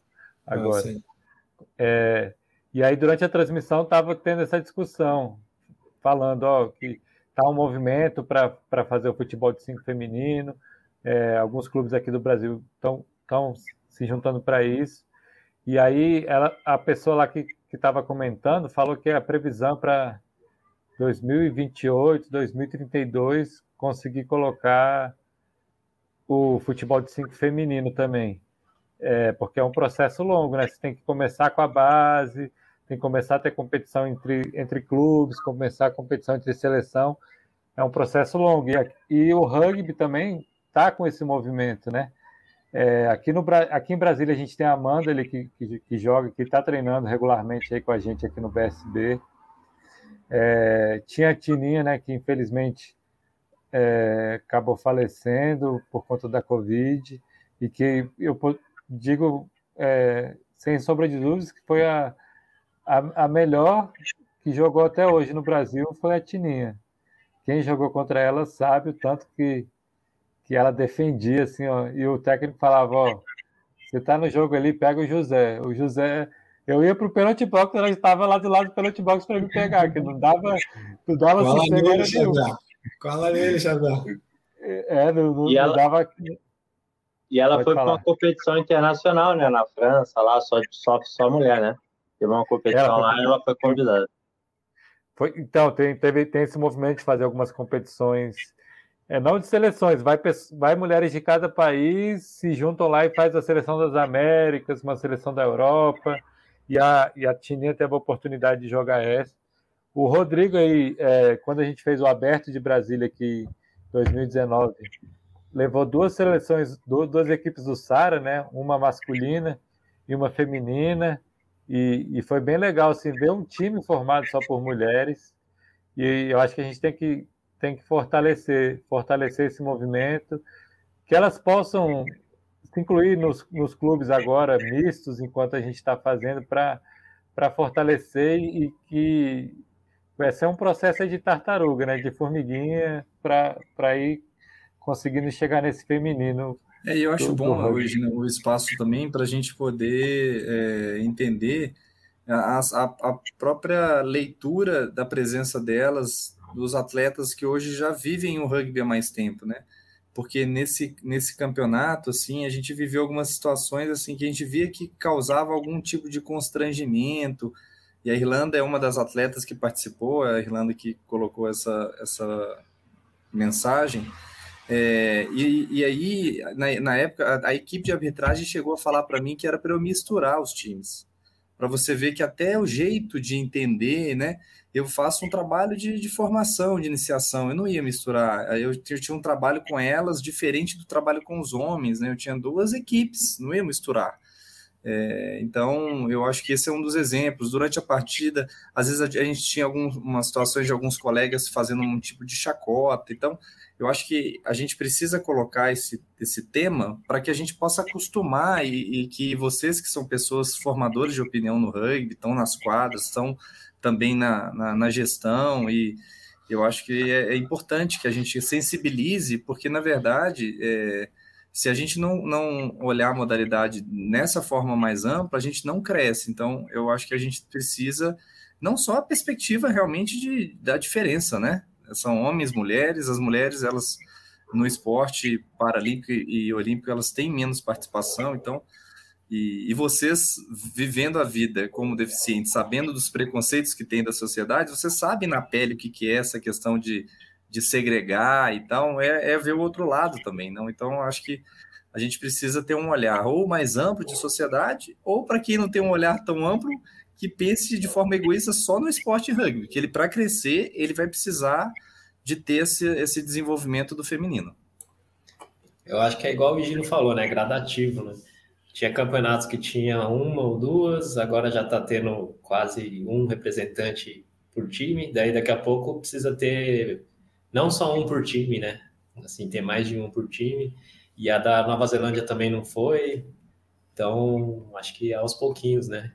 Ô, Japa, a gente tem, eu tenho 12 mulheres. Eu só não tenho as 12 cadeiras e a associação vinculada a BRC para poder ir no campeonato. Não tem uma equipe de staff, porque eu trabalho no hospital. Mas as pessoas a gente tem. Na verdade, elas não são classificadas ainda. A gente participou a primeira vez desse torneio, que, que foi esse aberto. Então, assim, gente não falta. Daria até para formar uma seleção hoje. Eu acho que a gente já. E eu acho que para o Brasil seria sensacional, porque daria um passo à frente. Esse torneio que a Tininha participou, e eu também tive o privilégio de ter ela presente para conversar com, a, com as meninas lá do time. A gente, o Egino passou o contato dela, ela foi e conversou. Essas, esse torneio de seleções, de, que é um junta-junta, é junta-junta porque não tem, mas se chegar uma equipe formada, pronto, é o Brasil. E o fato de ter um time já treinando vai estar tá à frente, porque lá junta canadense, o outro não entende a língua, o outro nunca jogou junto, então é, uma, é um movimento que acho que é importante. Eu acho que esse espaço vocês estão dando para a gente poder conversar disso aqui está sendo super válido dentro das várias coisas que a gente está falando para crescer a modalidade no Brasil. Ô, Rodrigo, se tu tem 12 aí, tem seis já jogando no, no Brasil aí, espalhado nos times, tu tem quase duas seleções aí, cara. Pois é, tem até desenvolvimento e principal. É, seleção A e B. É, material humano a gente tem, falta investimento aí de cadeira, de fazer campeonato. Eu vejo que a BRC já está pensando nisso, já ouvi umas conversas nesse aspecto aí. E eu acho que tem que ter, cara, até também para preservar o rugby nas Paralimpíadas, vai ser necessário que tenha a modalidade feminina ali, exclusivamente feminina. E eu acho que é bom, cara, tem que incentivar isso aí. E, pô, tô surpreendido aí, ó. Temos 18 atletas já, 18 possíveis atletas aí femininas no rugby do Brasil. Talvez fosse, talvez fosse, talvez fosse, desculpa, Guilherme, talvez fosse o caso para a gente tentar impulsionar isso, é levar a ideia para a BRC da gente fazer na competição, por exemplo, sei lá, não sei se nesse brasileiro, porque é contra a pandemia vai ser mais apertado, mais restrito, é, a gente fazendo uma competição, botar aí um, dois jogos só feminino no meio da competição, para ir fomentando, para ir chamando mais, mais pessoas, acho que a gente pode ajudar nesse sentido aí sim. E também a gente pode ajudar aqui, Gino. A gente ofereceu espaço aqui, ó, Irlanda.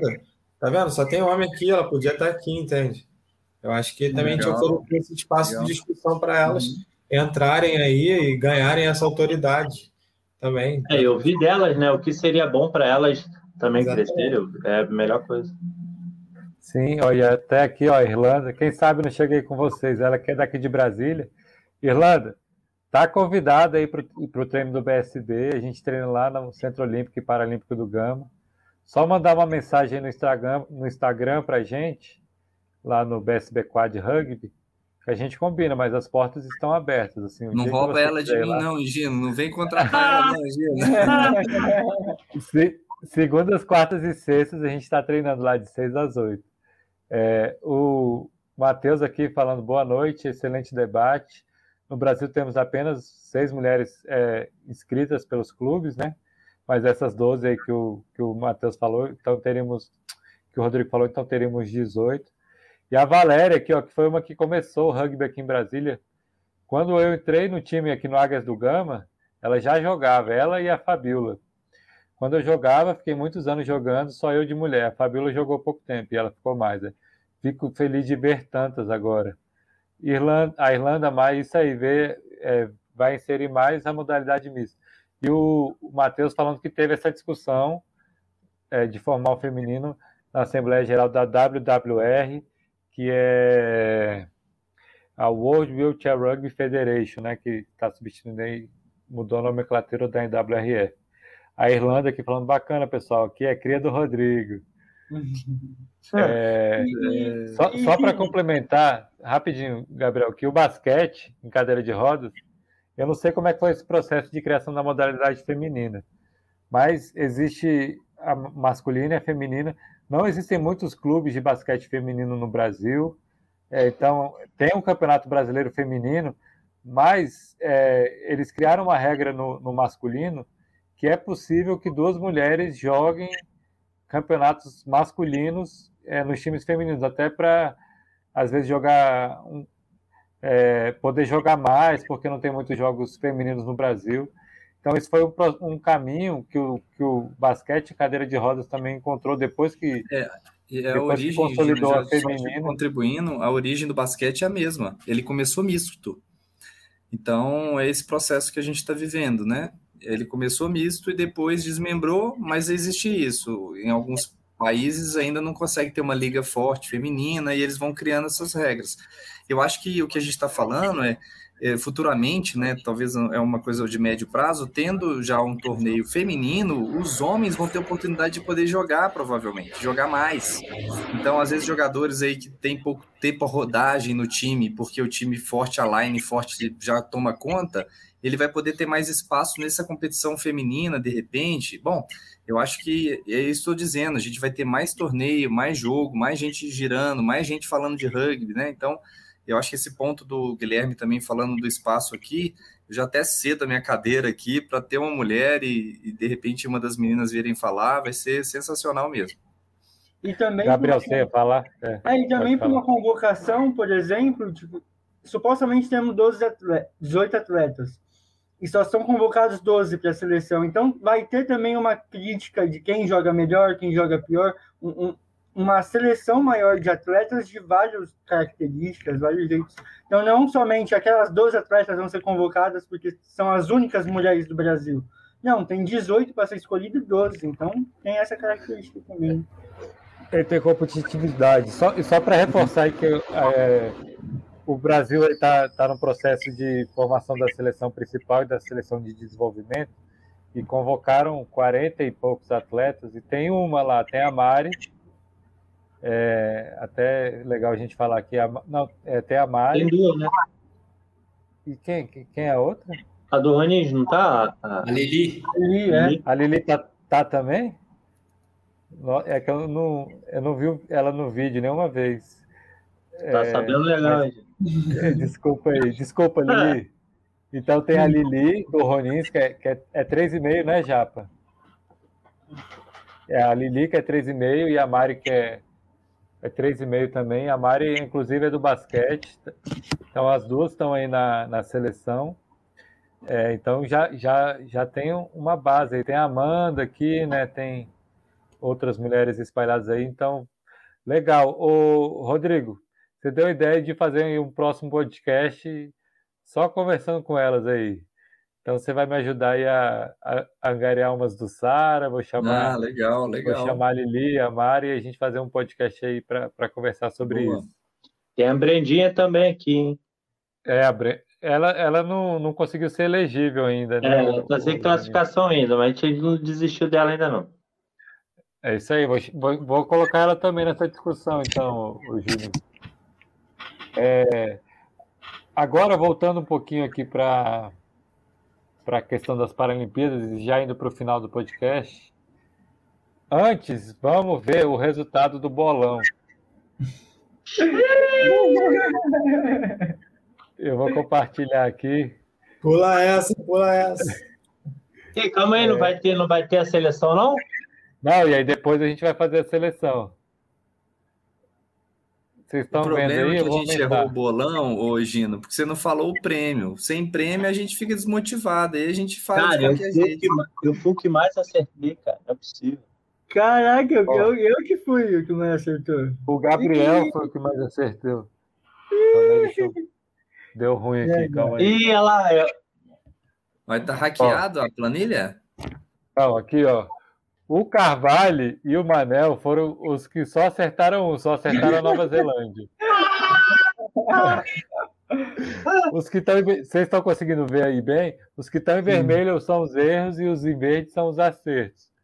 Mas assim, eu acho que isso prova um pouco da, do que a gente falou, da imprevisibilidade. O, é, o Rodrigo acertou duas, que foi o Canadá em sexto e a França em sétimo. O, o Rodrigo aqui, se não tivesse sido é, apostado na Nova Zelândia em. É, eu estava contando com o Leslie, pô. É, e aí, ó, teve dois, dois lugares que ninguém acertou. O primeiro colocado, ninguém acertou, e nem o quarto, ninguém acertou. Porque aí eu acho que já, já mostra um pouco como foi a surpresa, surpresa boa, entre é, boa, que GB em primeiro lugar, e a Austrália ter ficado em quarto ninguém esperava. Então, também ninguém acertou. E aí, ó, o Gabriel só errou exatamente essas duas. O primeiro. Trocou um por outro. outro. Parabéns, Gabriel. Troquei aí, ó. Uh, eu, eu, sou mais, eu sou o que mais entende de rugby aqui, então. Posso dizer? mais entende zebra. e aí, ó, eu, eu, eu errei quatro, acertei quatro. O Gui errou cinco, acertou três. O Japa o Japa acertou 5, errou 3 e, e, o Juninho também acertou 4, errou 4. O Juninho acertou de quinto a oitavo e errou de, de quarta a primeira, por exemplo. Certinho. E, e aí, o Gabriel, você ganhou aí uma, é, um pacote de sono da Coloplast.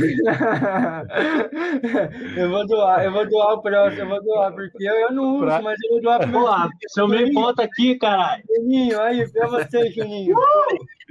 A, a segunda, gente... O segundo prêmio que eu ganho é que eu dou pra vocês aí, hein? Pô. Aproveitando não, já que ele não usa, tem que fazer outro sorteio, outra coisa. Oh, dá uma segurada aí. É, ô, ô, ô, Bota na roda aí, Biel. Bota na roda que a gente faz outro, outro sorteio aí.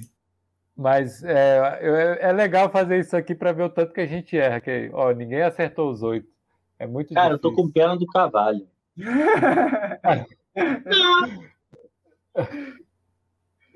Ó, o Juliano mandando aqui, ó. Seu meu ponto aqui, ó. É, pede ao Júlio, pô. E, e, aí agora a gente vai fazer aqui a seleção do, do campeonato. Aproveitando aqui que eu estou com essa tabela aberta, vou abrir uma outra aba. Mas aqui, ó. Não, não é esse não. Esse aqui. Qual a seleção do campeonato? A gente vai fazer aqui ó, de 0,5 a 3,5 e, e MVP. É, o Carvalho e o Manuel não estão? Eu vou apagar eles aqui então. Ah, apagar foram o... eliminados. Me dá o seu colar aqui, ó. Os dois aqui, ó. Vou apagar. E aí, Rodrigo, você vai começar aí falando do, dos meio pontos. Para você, quem foi o meio ponto MVP do campeonato? Bom, eu vou pegar minha cola aqui porque foi uma, uma luta Nossa. aqui, mas Eu nem fiz, mano. Vou, vou, vou aqui no, no. Mas é do, do, do GB mesmo, o Kugan, né? Jonathan Kugan.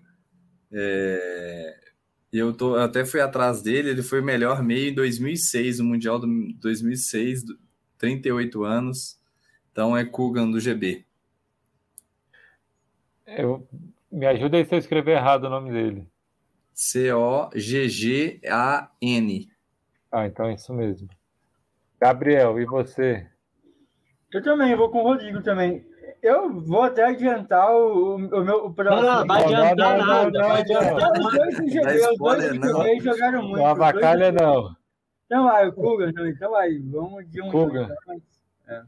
Eu também vou votar nele porque, bicho, o que ele fez na final ali.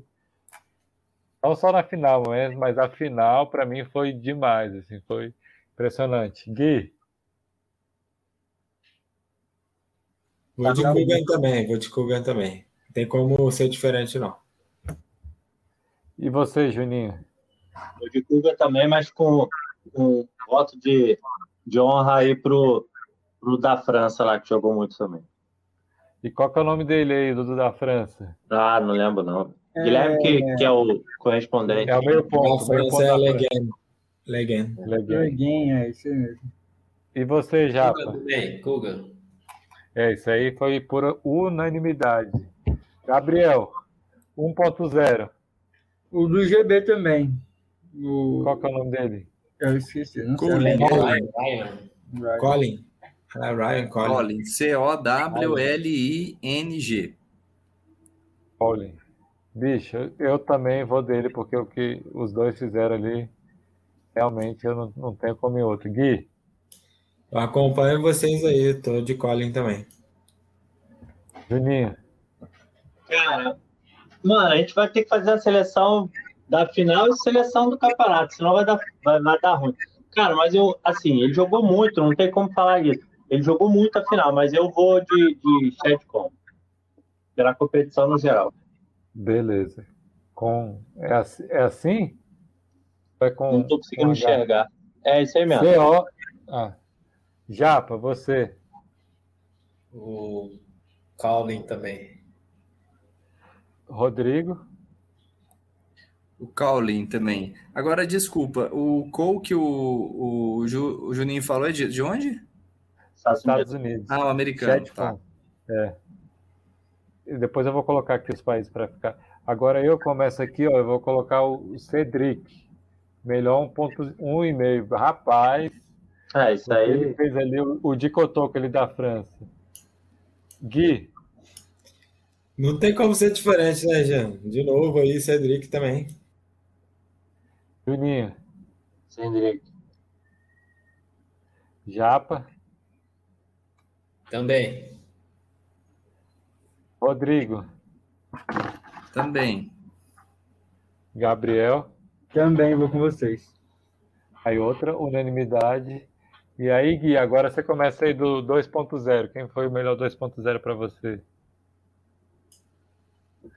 Pô, eu vou de daquele. Eu achei que o Delagrave vinha bem, mas eu acho que ele errou em alguns momentos. Afinal, eu achei que ele jogou mal. É, eu vou daquele da Austrália, Robert, Robertson, é isso?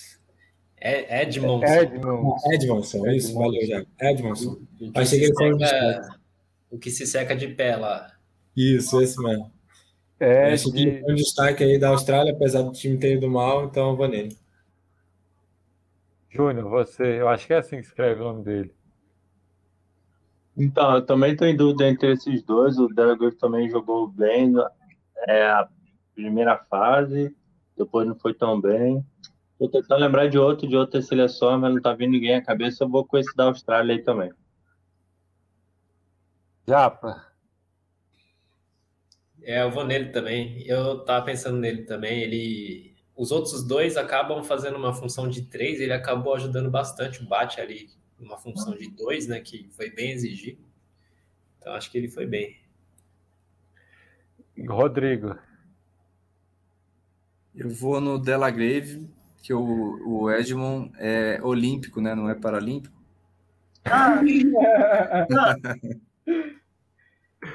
Eu acho que escreve assim, Dela Grave. É, Dela Grave, é com A. É grave, é. Dela Grave, é verdade. E você, Gabriel? Eu vou no da Austrália também, eu acho que ele foi o melhor é, line que eles fizeram junto com o Bart, eu acho. Os dois ali jogaram bem. É, eu, eu também vou com o Edmondson, porque assim, ele faz o feijão com arroz ali, mas ele fez o feijão com arroz muito bem feito nesse campeonato e, e eu acho que a formação que ele entrou, ele conseguiu manter o nível ali da Austrália. Senão, acho que tinha desandado mais ainda a Austrália. Então, eu vou de, Dela, de Edmondson também. É... Juninho, dois e meio. É... Esqueci o nome. É... Caralho, esqueci o nome dele. O, o dos Estados Unidos, esqueci o nome dele agora. Josh Wheeler. Josh Wheeler, Josh. Vou colocar Joshua aqui, ó, porque o nome dele é Joshua. Capa. Joshua. Rodrigo. Também, também. É, Gabriel. Eu não achei que ele jogou tão bem esse campeonato, não, mas foi o melhor dos dois e meio mesmo, mas É, já bem vi isso. jogando melhor, já vi Bem jogando isso. bem melhor. Eu também vou de, de, de Josh. E você, Gui? Eu também vou de Josh. Ah, e Eu discordo um pouco do Gabriel. Acho que ele foi bem, assim, no campeonato. Na semifinal, ele deu uma salvada quando os Estados Unidos estava tomando pressão. Então, os Estados Unidos chegou na final muito por conta dele. Mas na final, realmente, ele não jogou bem. Mas ele foi o melhor ainda. Até no jogo do, do GB do, da fase de grupo também, eu achei que ele não jogou tão bem também. Então, não sei. Japa. 3.0. Agora eu quero ver. Eu vou de Aok. Aoki. Rodrigo. Eu falei isso porque eu fiquei na dúvida do, do Tim Roberts e do Aok, porque no campeonato eu acho que o Aok foi mais regular. Se fosse pontos corridos, eu ia votar nele. Mas como foi na final e o, o Roberts foi, foi destruidor, eu vou colocar o Roberts. Acho que ele é Robert, né? É, Roberts. Isso. Gabriel. Eu também vou de Robert, Jim Roberts. Eu também vou de Jim Roberts porque eu acho que o Aoki pode até ter sido mais regular, assim, mas na final o Jim Roberts ele foi impecável, assim, foi impecável. Gui. Pô, eu, eu vou de Jonathan. Eu tô zoando. Não, jogou muito Jonathan, tá? Jogou Jogou bem. Mas eu vou de, de Aoki. Eu acho que a regularidade dele foi muito grande. Ele não jogou mal a final. E o Jim Roberts também jogou demais, mas ainda a Aoki foi melhor, na minha opinião. E você, Juninho, vai criar um empate ou vai resolver Eu vou, eu vou de, de Robert. Jim Roberts? Ó, esse aqui foi mais equilibrado, então é, uma ressalva aí pro, pro, pro Aoki, que também foi, foi bem. Assim. E 3.0 é uma classe que tem muitos, né? Tem o Jonathan, tem o Verdun, tem o, o Leon lá da, da Dinamarca. Rodrigo, 3,5. O Phipps. Phipps.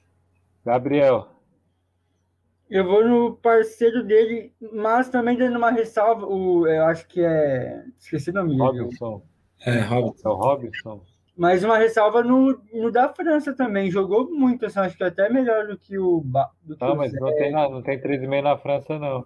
Ele é Ah, três. não, não, é 3.0, é verdade. Esqueci, tem razão. Rapaz, 3,5. Pula pra 3,5. mim, pula pra mim que eu vou ajudar vocês, hein? Então, vai aí, Gui, que eu tenho que pensar um pouco, Gui. Pô, eu vou. Eu vou no PC da Dinamarca lá, como que é o nome dele? Ah, Sebastião. é o Sebastião. Sebastião, É nele que eu vou também, Sebastião. Eu achei que ele foi bem, assim, gostei bastante. É, particularmente, assim, os, os do GB, os dois do GB foram muito bem, mas eu achei, achei eles um pouco inexperientes, erravam muito. O Sebastian ele surpreendeu e jogou muito bem. Gostei bastante. E você, Júnior, Sebastian também? Sebastian. Você, Japa? Sebastian também. É bem lembrado, não estava lembrando dele também, vou de, de Sebastião. Eu, eu, eu acho que os do GB jogaram bem, mas é, assim, Sebastião acho que se destacou mais porque ele, ele conduziu mais o time do que esses dois, assim. E o, e o 3,5 é o cara que é para ser o 1, o condutor, né? Eu acho que o Robert faz mais esse papel do que os 3,5 de GB. Gabriel, MVP. O 1.0 do GB. Colin. O Colin. Ah, um MVP com o jogo. Fica. Cara, MVP. Eu vou dar para o Kogan. Gostei muito dele, assim. Já, já achava ele bom. E eu, é... Cedric, vou de Cedric. Vou dar uma puxada pro meu lado, Cedric. Juninho. Cara, que pica essa aí, hein? Tô pensando em puxar sardinha por meio ponto. Dá pro Koga também, mas eu tô entre o Koga e o, e o, e o Aoki. Eu acho que o Aoki não jogou bem a final, mas a competição dele foi, foi muito boa. Mas eu vou de Koga também. Japa.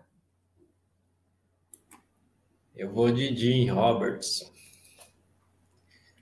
Eu tava na dúvida nos 3.0, aí eu guardei o Jim para. É, então, eu ia fazer isso, eu ia dar o 3.0 pro Jim Roberts, ia dar o MVP pro Aoki, mas vou puxar a sardinha pro ponto baixo. Rodrigo, vamos ver se você vai empatar aqui ou se você vai resolver aqui. Para quem você dá o MVP? Eu, não, eu no meu planejamento eu já estava contando que eu ia colocar o Roberts no lugar do Aok, mas eu ia dar uma MVP para o Aok porque ele foi impressionante, né? O MVP é o cara que carrega o, o, time no campeonato e ele, eu fiquei impressionado. Eu, eu, eu não imaginava que ele ia, ia ser tão, sabia, o cara joga muito, mas que ele ia resolver tanto, tanto que ele é importante na seleção, né? Então é ele. Você vai de Aok, então. É. É, eu acho que MVP o Koga ganhou, ganhou, mas, mas assim, a gente vê aqui ó, como foi disputado mais do que todas as outras. Cara, sabe uma parada impressionante que eu tô. Para, não tem ninguém do Japão. É, é a gente não sabe escrever o nome dos caras. mas o, o Wiki é fácil. Escrever o nome do Wiki é fácil. Cara, no, no 3.0 eu pensei no Iquezão, né? Iquezão. Pensei nele, mas o Aoki para mim foi melhor. É, então é isso, ó. Ficou o Kogan de eu, meio eu ponto. puxei a sardinha do MVP para o meio e o Guilherme puxou para o meio. Ah. E, e o melhor o... técnico, Gino, não vai ter também? Ah, vou colocar aqui rapidinho. O Colin como melhor 1.0, Cedric como 1,5, Ed Monson da Austrália como 2.0, Josh Wheeler dos Estados Unidos como 2,5, Jim Roberts é, GB como 3, Sebastian é, Frederiksen, sei lá, da Dinamarca como 3,5 com o PC, e MVP o Koga, mas essa aqui ficou bem bem dividida, assim, acho que foi o prêmio mais dividido. Eu tinha esquecido aqui, ó, técnico. Rodrigo, já que você falou aí, quem foi o melhor técnico para você? Pois é, eu tenho uma dívida, né, com o, o, o, o técnico do GB, que eu metralhei ele aqui. Se a gente tivesse em canal aberto, tava cheio de haters nas minhas redes sociais, eu ia estar enrolado. Mas. Quando é... ele ganhasse a medalha, Rodrigo, ele ia dedicar a medalha a você, eu acho. Né? é, tô tipo aqueles comentaristas que falam e depois tem que sumir para justificar. Mas eu, assim, eu, eu se fosse para. Eu gostaria de quebrar o protocolo e colocar dois nomes, porque eu ia colocar o Paul, porque ele realmente conseguiu dar esse up aí na, na semifinal e final, que eu não achava que ia chegar. Mas o cara, o, o, o, o Jason lá da Dinamarca, o cara conseguiu. Eu fiquei pensando, imagina você colocar a seleção na Paralimpíada. O primeiro jogo é contra a Austrália. Ninguém sabia que a Austrália ia estar tá apanhando, né? Foi o primeiro jogo. Eu fico imaginando como que foi a pré-eleção que ele fez para fazer um jogo contra a Austrália e os caras já ganharem, sabe? E conseguir fazer um jogo pesado. Então, é um cara que assumiu a Dinamarca agora para o ciclo, né? Um cara que é ex-atleta. Bom, vocês conhecem muito mais ele do que eu. Então, eu assim, eu queria deixar o nome do Jason da Dinamarca e do Paul se eu pudesse quebrar o protocolo para colocar dois. É Paul, o nome do, do GB? É, o primeiro nome é Paul Shaw. Shaw. Ah. Abriu precedente, hein? E você, Gabriel? só, só, essa aqui, e você, Gabriel? O Paul também, eu vou com, eu vou com o amigo do Rodrigo aí. Cara, eu, o Jason realmente ele fez assim, conseguiu levar uma seleção que nunca tinha ido para uma Paralimpíada, conseguiu ganhar da Austrália. E aí eu achava que ele ia conseguir classificar para a final, que era ganhar da França para a semifinal. E aí não conseguiu. É, realmente não, não dá para é, falar que o trabalho dele é ruim, é, muito pelo contrário, é muito bom. Mas eu vou de Paul também porque ele, ele também queimou minha língua. Ah. Eu, eu achava que. É, falando um pouco de novo sobre o mental, que o GB sempre batia na trave. Cara, e ele fez um plano de. de, de, de eu, acho que ele fez um plano de, de competição. É. Botou ele na primeira fase para ver se, se podia, quais formações ele, ele é, é, confiava mais. CV trocou meio ponto, rodou para também é, ninguém ficar desgastado ali na fase de grupos. E aí, na, quando chegou na semifinal, ele só trocou cinco jogadores na semifinal e na final. É, só, só trocava os três e meio entre o, o Phipps e o Robson e, e, ele conseguiu manejar essa competição muito bem ali, que, que conseguiu que eles ganhassem esse ouro. Então, eu vou de Paul também. Gui. Pois, Jean, pensei exatamente igual a você. Acho que o Jason também é, se destacou por conta de, dessa vitória da Dinamarca contra a Austrália. Apesar disso, não foi muito longe. Parou na França, que a gente tinha uma expectativa aí alta também. Mas o Paul, cara, foi o cara que mais fez o time evoluir e tudo mais. É, foi campeão, acho que pesa muito também, querendo ou não. Então eu vou de Paul. Juninho. É isso, cara. Eu vou de Paul também, mas com menção rosa ao Jason aí, que é um trabalho novo, mas que já fez história. O nome dele já tá na história. É... E é isso. Infelizmente, os outros jogos é, acabou perdendo de muito para o Japão, perdeu para a França, que tinha chance ali de classificar, mas é Paul mesmo, mas fez um grande trabalho. Tá fazendo, né? E você, Japa? Ah, vai ser o Paul também, né? Queimou língua também, né? Olha, eu não queimei a língua não, que eu defendi ele, hein? Mas ah. aquele, aquela pergunta lá, eu acho que foi pertinente, assim, que o Manuel perguntou o que ele poderia ter feito naquele jogo para segurar, né?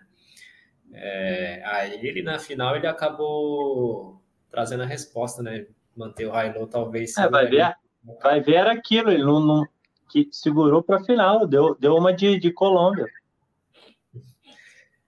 É, então, é aí o Paul, assim, não só tático, né, mas é técnico tem que fazer o planejamento, tudo, né? E ele tá com. Ele montou um squad muito forte e tá com esses caras faz muito tempo, né? Você vê que ele tá convocando os mesmos caras faz muito tempo. Então, do ponto de vista lá que ele tá batendo a trave, agora se a gente olhar para o outro lado agora, é, só vai ganhar na final dos Estados Unidos numa Paralimpíada se você tá ali perto sempre, né? Senão você não, nunca vai ganhar dos caras. E mesmo que mesmo que é campeonato que não é o principal, teve jogo que ele ganhou dos caras, né? Já ganhou dos Estados Unidos naquele campeonato interno, né? Deles, que tem no país deles tal. E então, olhando agora pelo outro lado, tá sempre perto ali e ganhou. E, mas também o Jason também foi muito bem, os dois que fizeram a história, eu acho, nessa Paralimpíada, né? Se a gente tivesse o técnico que foi mal, e aí? para cornetar. O da Austrália, né? Porque, na verdade, eu acho que Eu acho que do Eu já ia Canadá. Eu acho acho do Canadá também. Eu votaria no Canadá também. Ah, também, É. também. Ficaria entre esses dois aí, eu acho. É, eu acho que eu ia que especular isso, a Pior também, dança né? das cadeiras. Como é que vai ser a dança das cadeiras dos técnicos? Porque tem muita gente que pode ser trocada, pode querer sair, né? Vai rolar um draft? tá? É, então, o, o Rodrigo até botou uma pergunta aqui, mas é, vai ficar muito longo e vai ser muita especulação. Mas o Kevin Orr pode. é, eu não sei, teve, me disseram que viram um post dele meio como despedida, mas é, a gente não tem nenhuma informação so- é, oficial. E será que o, o da Austrália continua depois disso? Eu, eu acho que sim, porque, nossa, eles estão há tanto tempo aí. A não ser que eles pensem em outra coisa, uma renovação. Assim É. como o é Gambit, né, do, dos Estados Unidos, Estado- né? É, será que ele você continua? começar, você começar a questionar um técnico que é bicampeão paralímpico. É, Mas, é. mas vai ter um É, Jason né? aí, chama o Jason americano aí novo, arrebentando a Dinamarca, novos ho- horizontes. Qual é, Eugênio? Termina aí que o Juninho quer fazer um cat ali, que eu tô vendo na É, cara. então, não, a gente vai, vai terminar agora, só dar um abraço aqui para o Julierme. E boa noite. Ó, semana que vem eu vou tentar aproveitar aí que o Franco pagou, pagou a, a, a mensalidade do StreamYard. E aí vou transmitir, vou fazer um podcast aí com as meninas. Rodrigo, você vai me ajudar aí. É, a gente Opa, selecionar umas aí para a gente fazer essa conversa aí. A gente já fez um podcast com a Amanda e com a Tininha.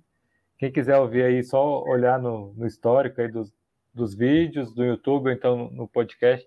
Até legal para relembrar um pouco da Tininha, ela contando, é bem legal. E é isso. Semana que vem, quinta-feira, a gente faz um podcast com as meninas para falar um pouco sobre rugby Beleza. feminino e misto. Japa, valeu aí suas considerações finais para o Juninho poder fazer o CAT aí. Valeu, Júlio, de novo. foi. Valeu por, por chamar de novo aí, né? Sempre divertido e já falei bastante de rugby aí. Dá uma descansada. Valeu. Vale- Gui, você aí, va- valeu, obrigado por ter topado aí. Foi bem divertido. Valeu, Eugênio, valeu, Japa, Juninho, Rodrigo, Gabriel, os outros que participaram aí, pô, foi massa pra caramba, tô à disposição aí sempre que quiser. E tamo junto aí, próximos campeonatos que a gente não for participar, vamos fazer transmissão, vamos fazer podcast. Pode chamar que eu tô à disposição. Valeu, Eugênio. Obrigado aí pela sua iniciativa foda pra caralho. Valeu, Gui. Ju- Juninho, Fui, usando. Então, é... Não, é, é isso, cara. Prazer. Obrigado pelo convite. É, vamos fazer mais, vamos fazer do brasileiro, vamos, vamos botar fogo no parquinho, não dá nada. É, e é isso, vamos, vamos valeu, valeu a, a assistência de madrugada tentando fazer a transmissão, sendo derrubado, fazendo conta e sendo derrubado, fazendo conta e sendo derrubado. Mas valeu, no final das contas, valeu a pena. É uma parada que a gente vai levar para o resto da vida. E, e é isso. Valeu. valeu, Rodrigo. Você aí, obrigado e suas considerações finais. Ah, valeu demais. Eu, eu sou muito grato aí pela, pela essa chance, porque eu já acompanhava vocês e tive a oportunidade de conviver naquele período junto à seleção. O Japa, eu acompanhava ele só pela internet, eu também tive privilégio dele pegar um dia e conversar com os pacientes aí nesse esquema de pandemia que a gente consegue fazer videochamada e foi muito legal também. E, e o Gabriel, o, o Gui, o Juninho, eu tive essa chance também de na seleção poder conviver, e o Gina a gente se vê mais, então para mim foi muito legal a gente se aproximar mais, né? Eu acho que a gente acaba, a gente nem se encontrou fisicamente, mas a gente fica parece que um pouco mais mais íntimo, né? Então eu fico muito feliz de ter, ter tido essa chance, sabe? Então eu agradeço aí o Gino, a iniciativa, agradeço também a, a liberação do hospital, que me dá esse apoio de estar aqui. Então é isso, eu também estou aberto aí, sempre que precisar, a gente leva o convite lá no hospital e, e participa, porque eu acho que a gente tem que contribuir para o esporte crescer e, e essas iniciativas elas ajudam muito. Parabéns. É só dar boa noite aqui para Valéria, valeu pela live. O Christian aqui, ó, show, galera, muito bom. E a Irlanda Maia, Valeu, pessoal. Super bacana. Irlanda, você está convidado aí para participar do podcast semana que vem, viu? Você, você e a Valéria, são duas aí que eu acho que vai ser bem legal. Aí o Rodrigo vai me ajudar a selecionar outras. Gabriel, é, você, suas considerações finais aí, obrigado. Eu que agradeço, Gino. Muito obrigado a todos aí, os colegas, todo mundo que parou para escutar um pouquinho da gente. É muito gratificante mesmo falar de rugby e tomara que a gente faça mais vezes mesmo isso, sobre vários campeonatos. Vamos levantar aquela ideia mesmo do brasileiro, não sei como que a gente vai fazer, se a gente vai falar da, da, própria divisão né, que a gente joga, ou se a gente fala da divisão da Série B, ou, e, e da B falar da A e tal. Mas vai ser muito legal, vamos, vamos fazer sim. Vamos fazer que eu vou demitir os técnicos tudo, eu tô ferrado. eu, eu, quero ver todo mundo falar pro Rodrigo assim, ó, é, vocês vão ter que me engolir, pô. Ah, é, foi isso. Ó, a Irlanda disse que vai participar, é isso aí, Irlanda. Valeu, galera, obrigado, foi top, muito bom, assim, feliz da gente conseguir estar tá falando de rugby. E é isso aí, vamos manter aí, a... vou aproveitar esse mês que o que o Franco pagou a mensalidade, vamos fazer transmissão aí, porque tem limite de horas, mas vamos manter. Então, tiver ideias de temas aí também para a gente falar nessa intersafra intersa, intersa, de competições, falem, falem comigo aí e vamos manter falando sobre, sobre rugby, sobre o que a gente gosta aí. Valeu, galera. Boa noite e até a próxima. Valeu pessoal. Até mais. Obrigado.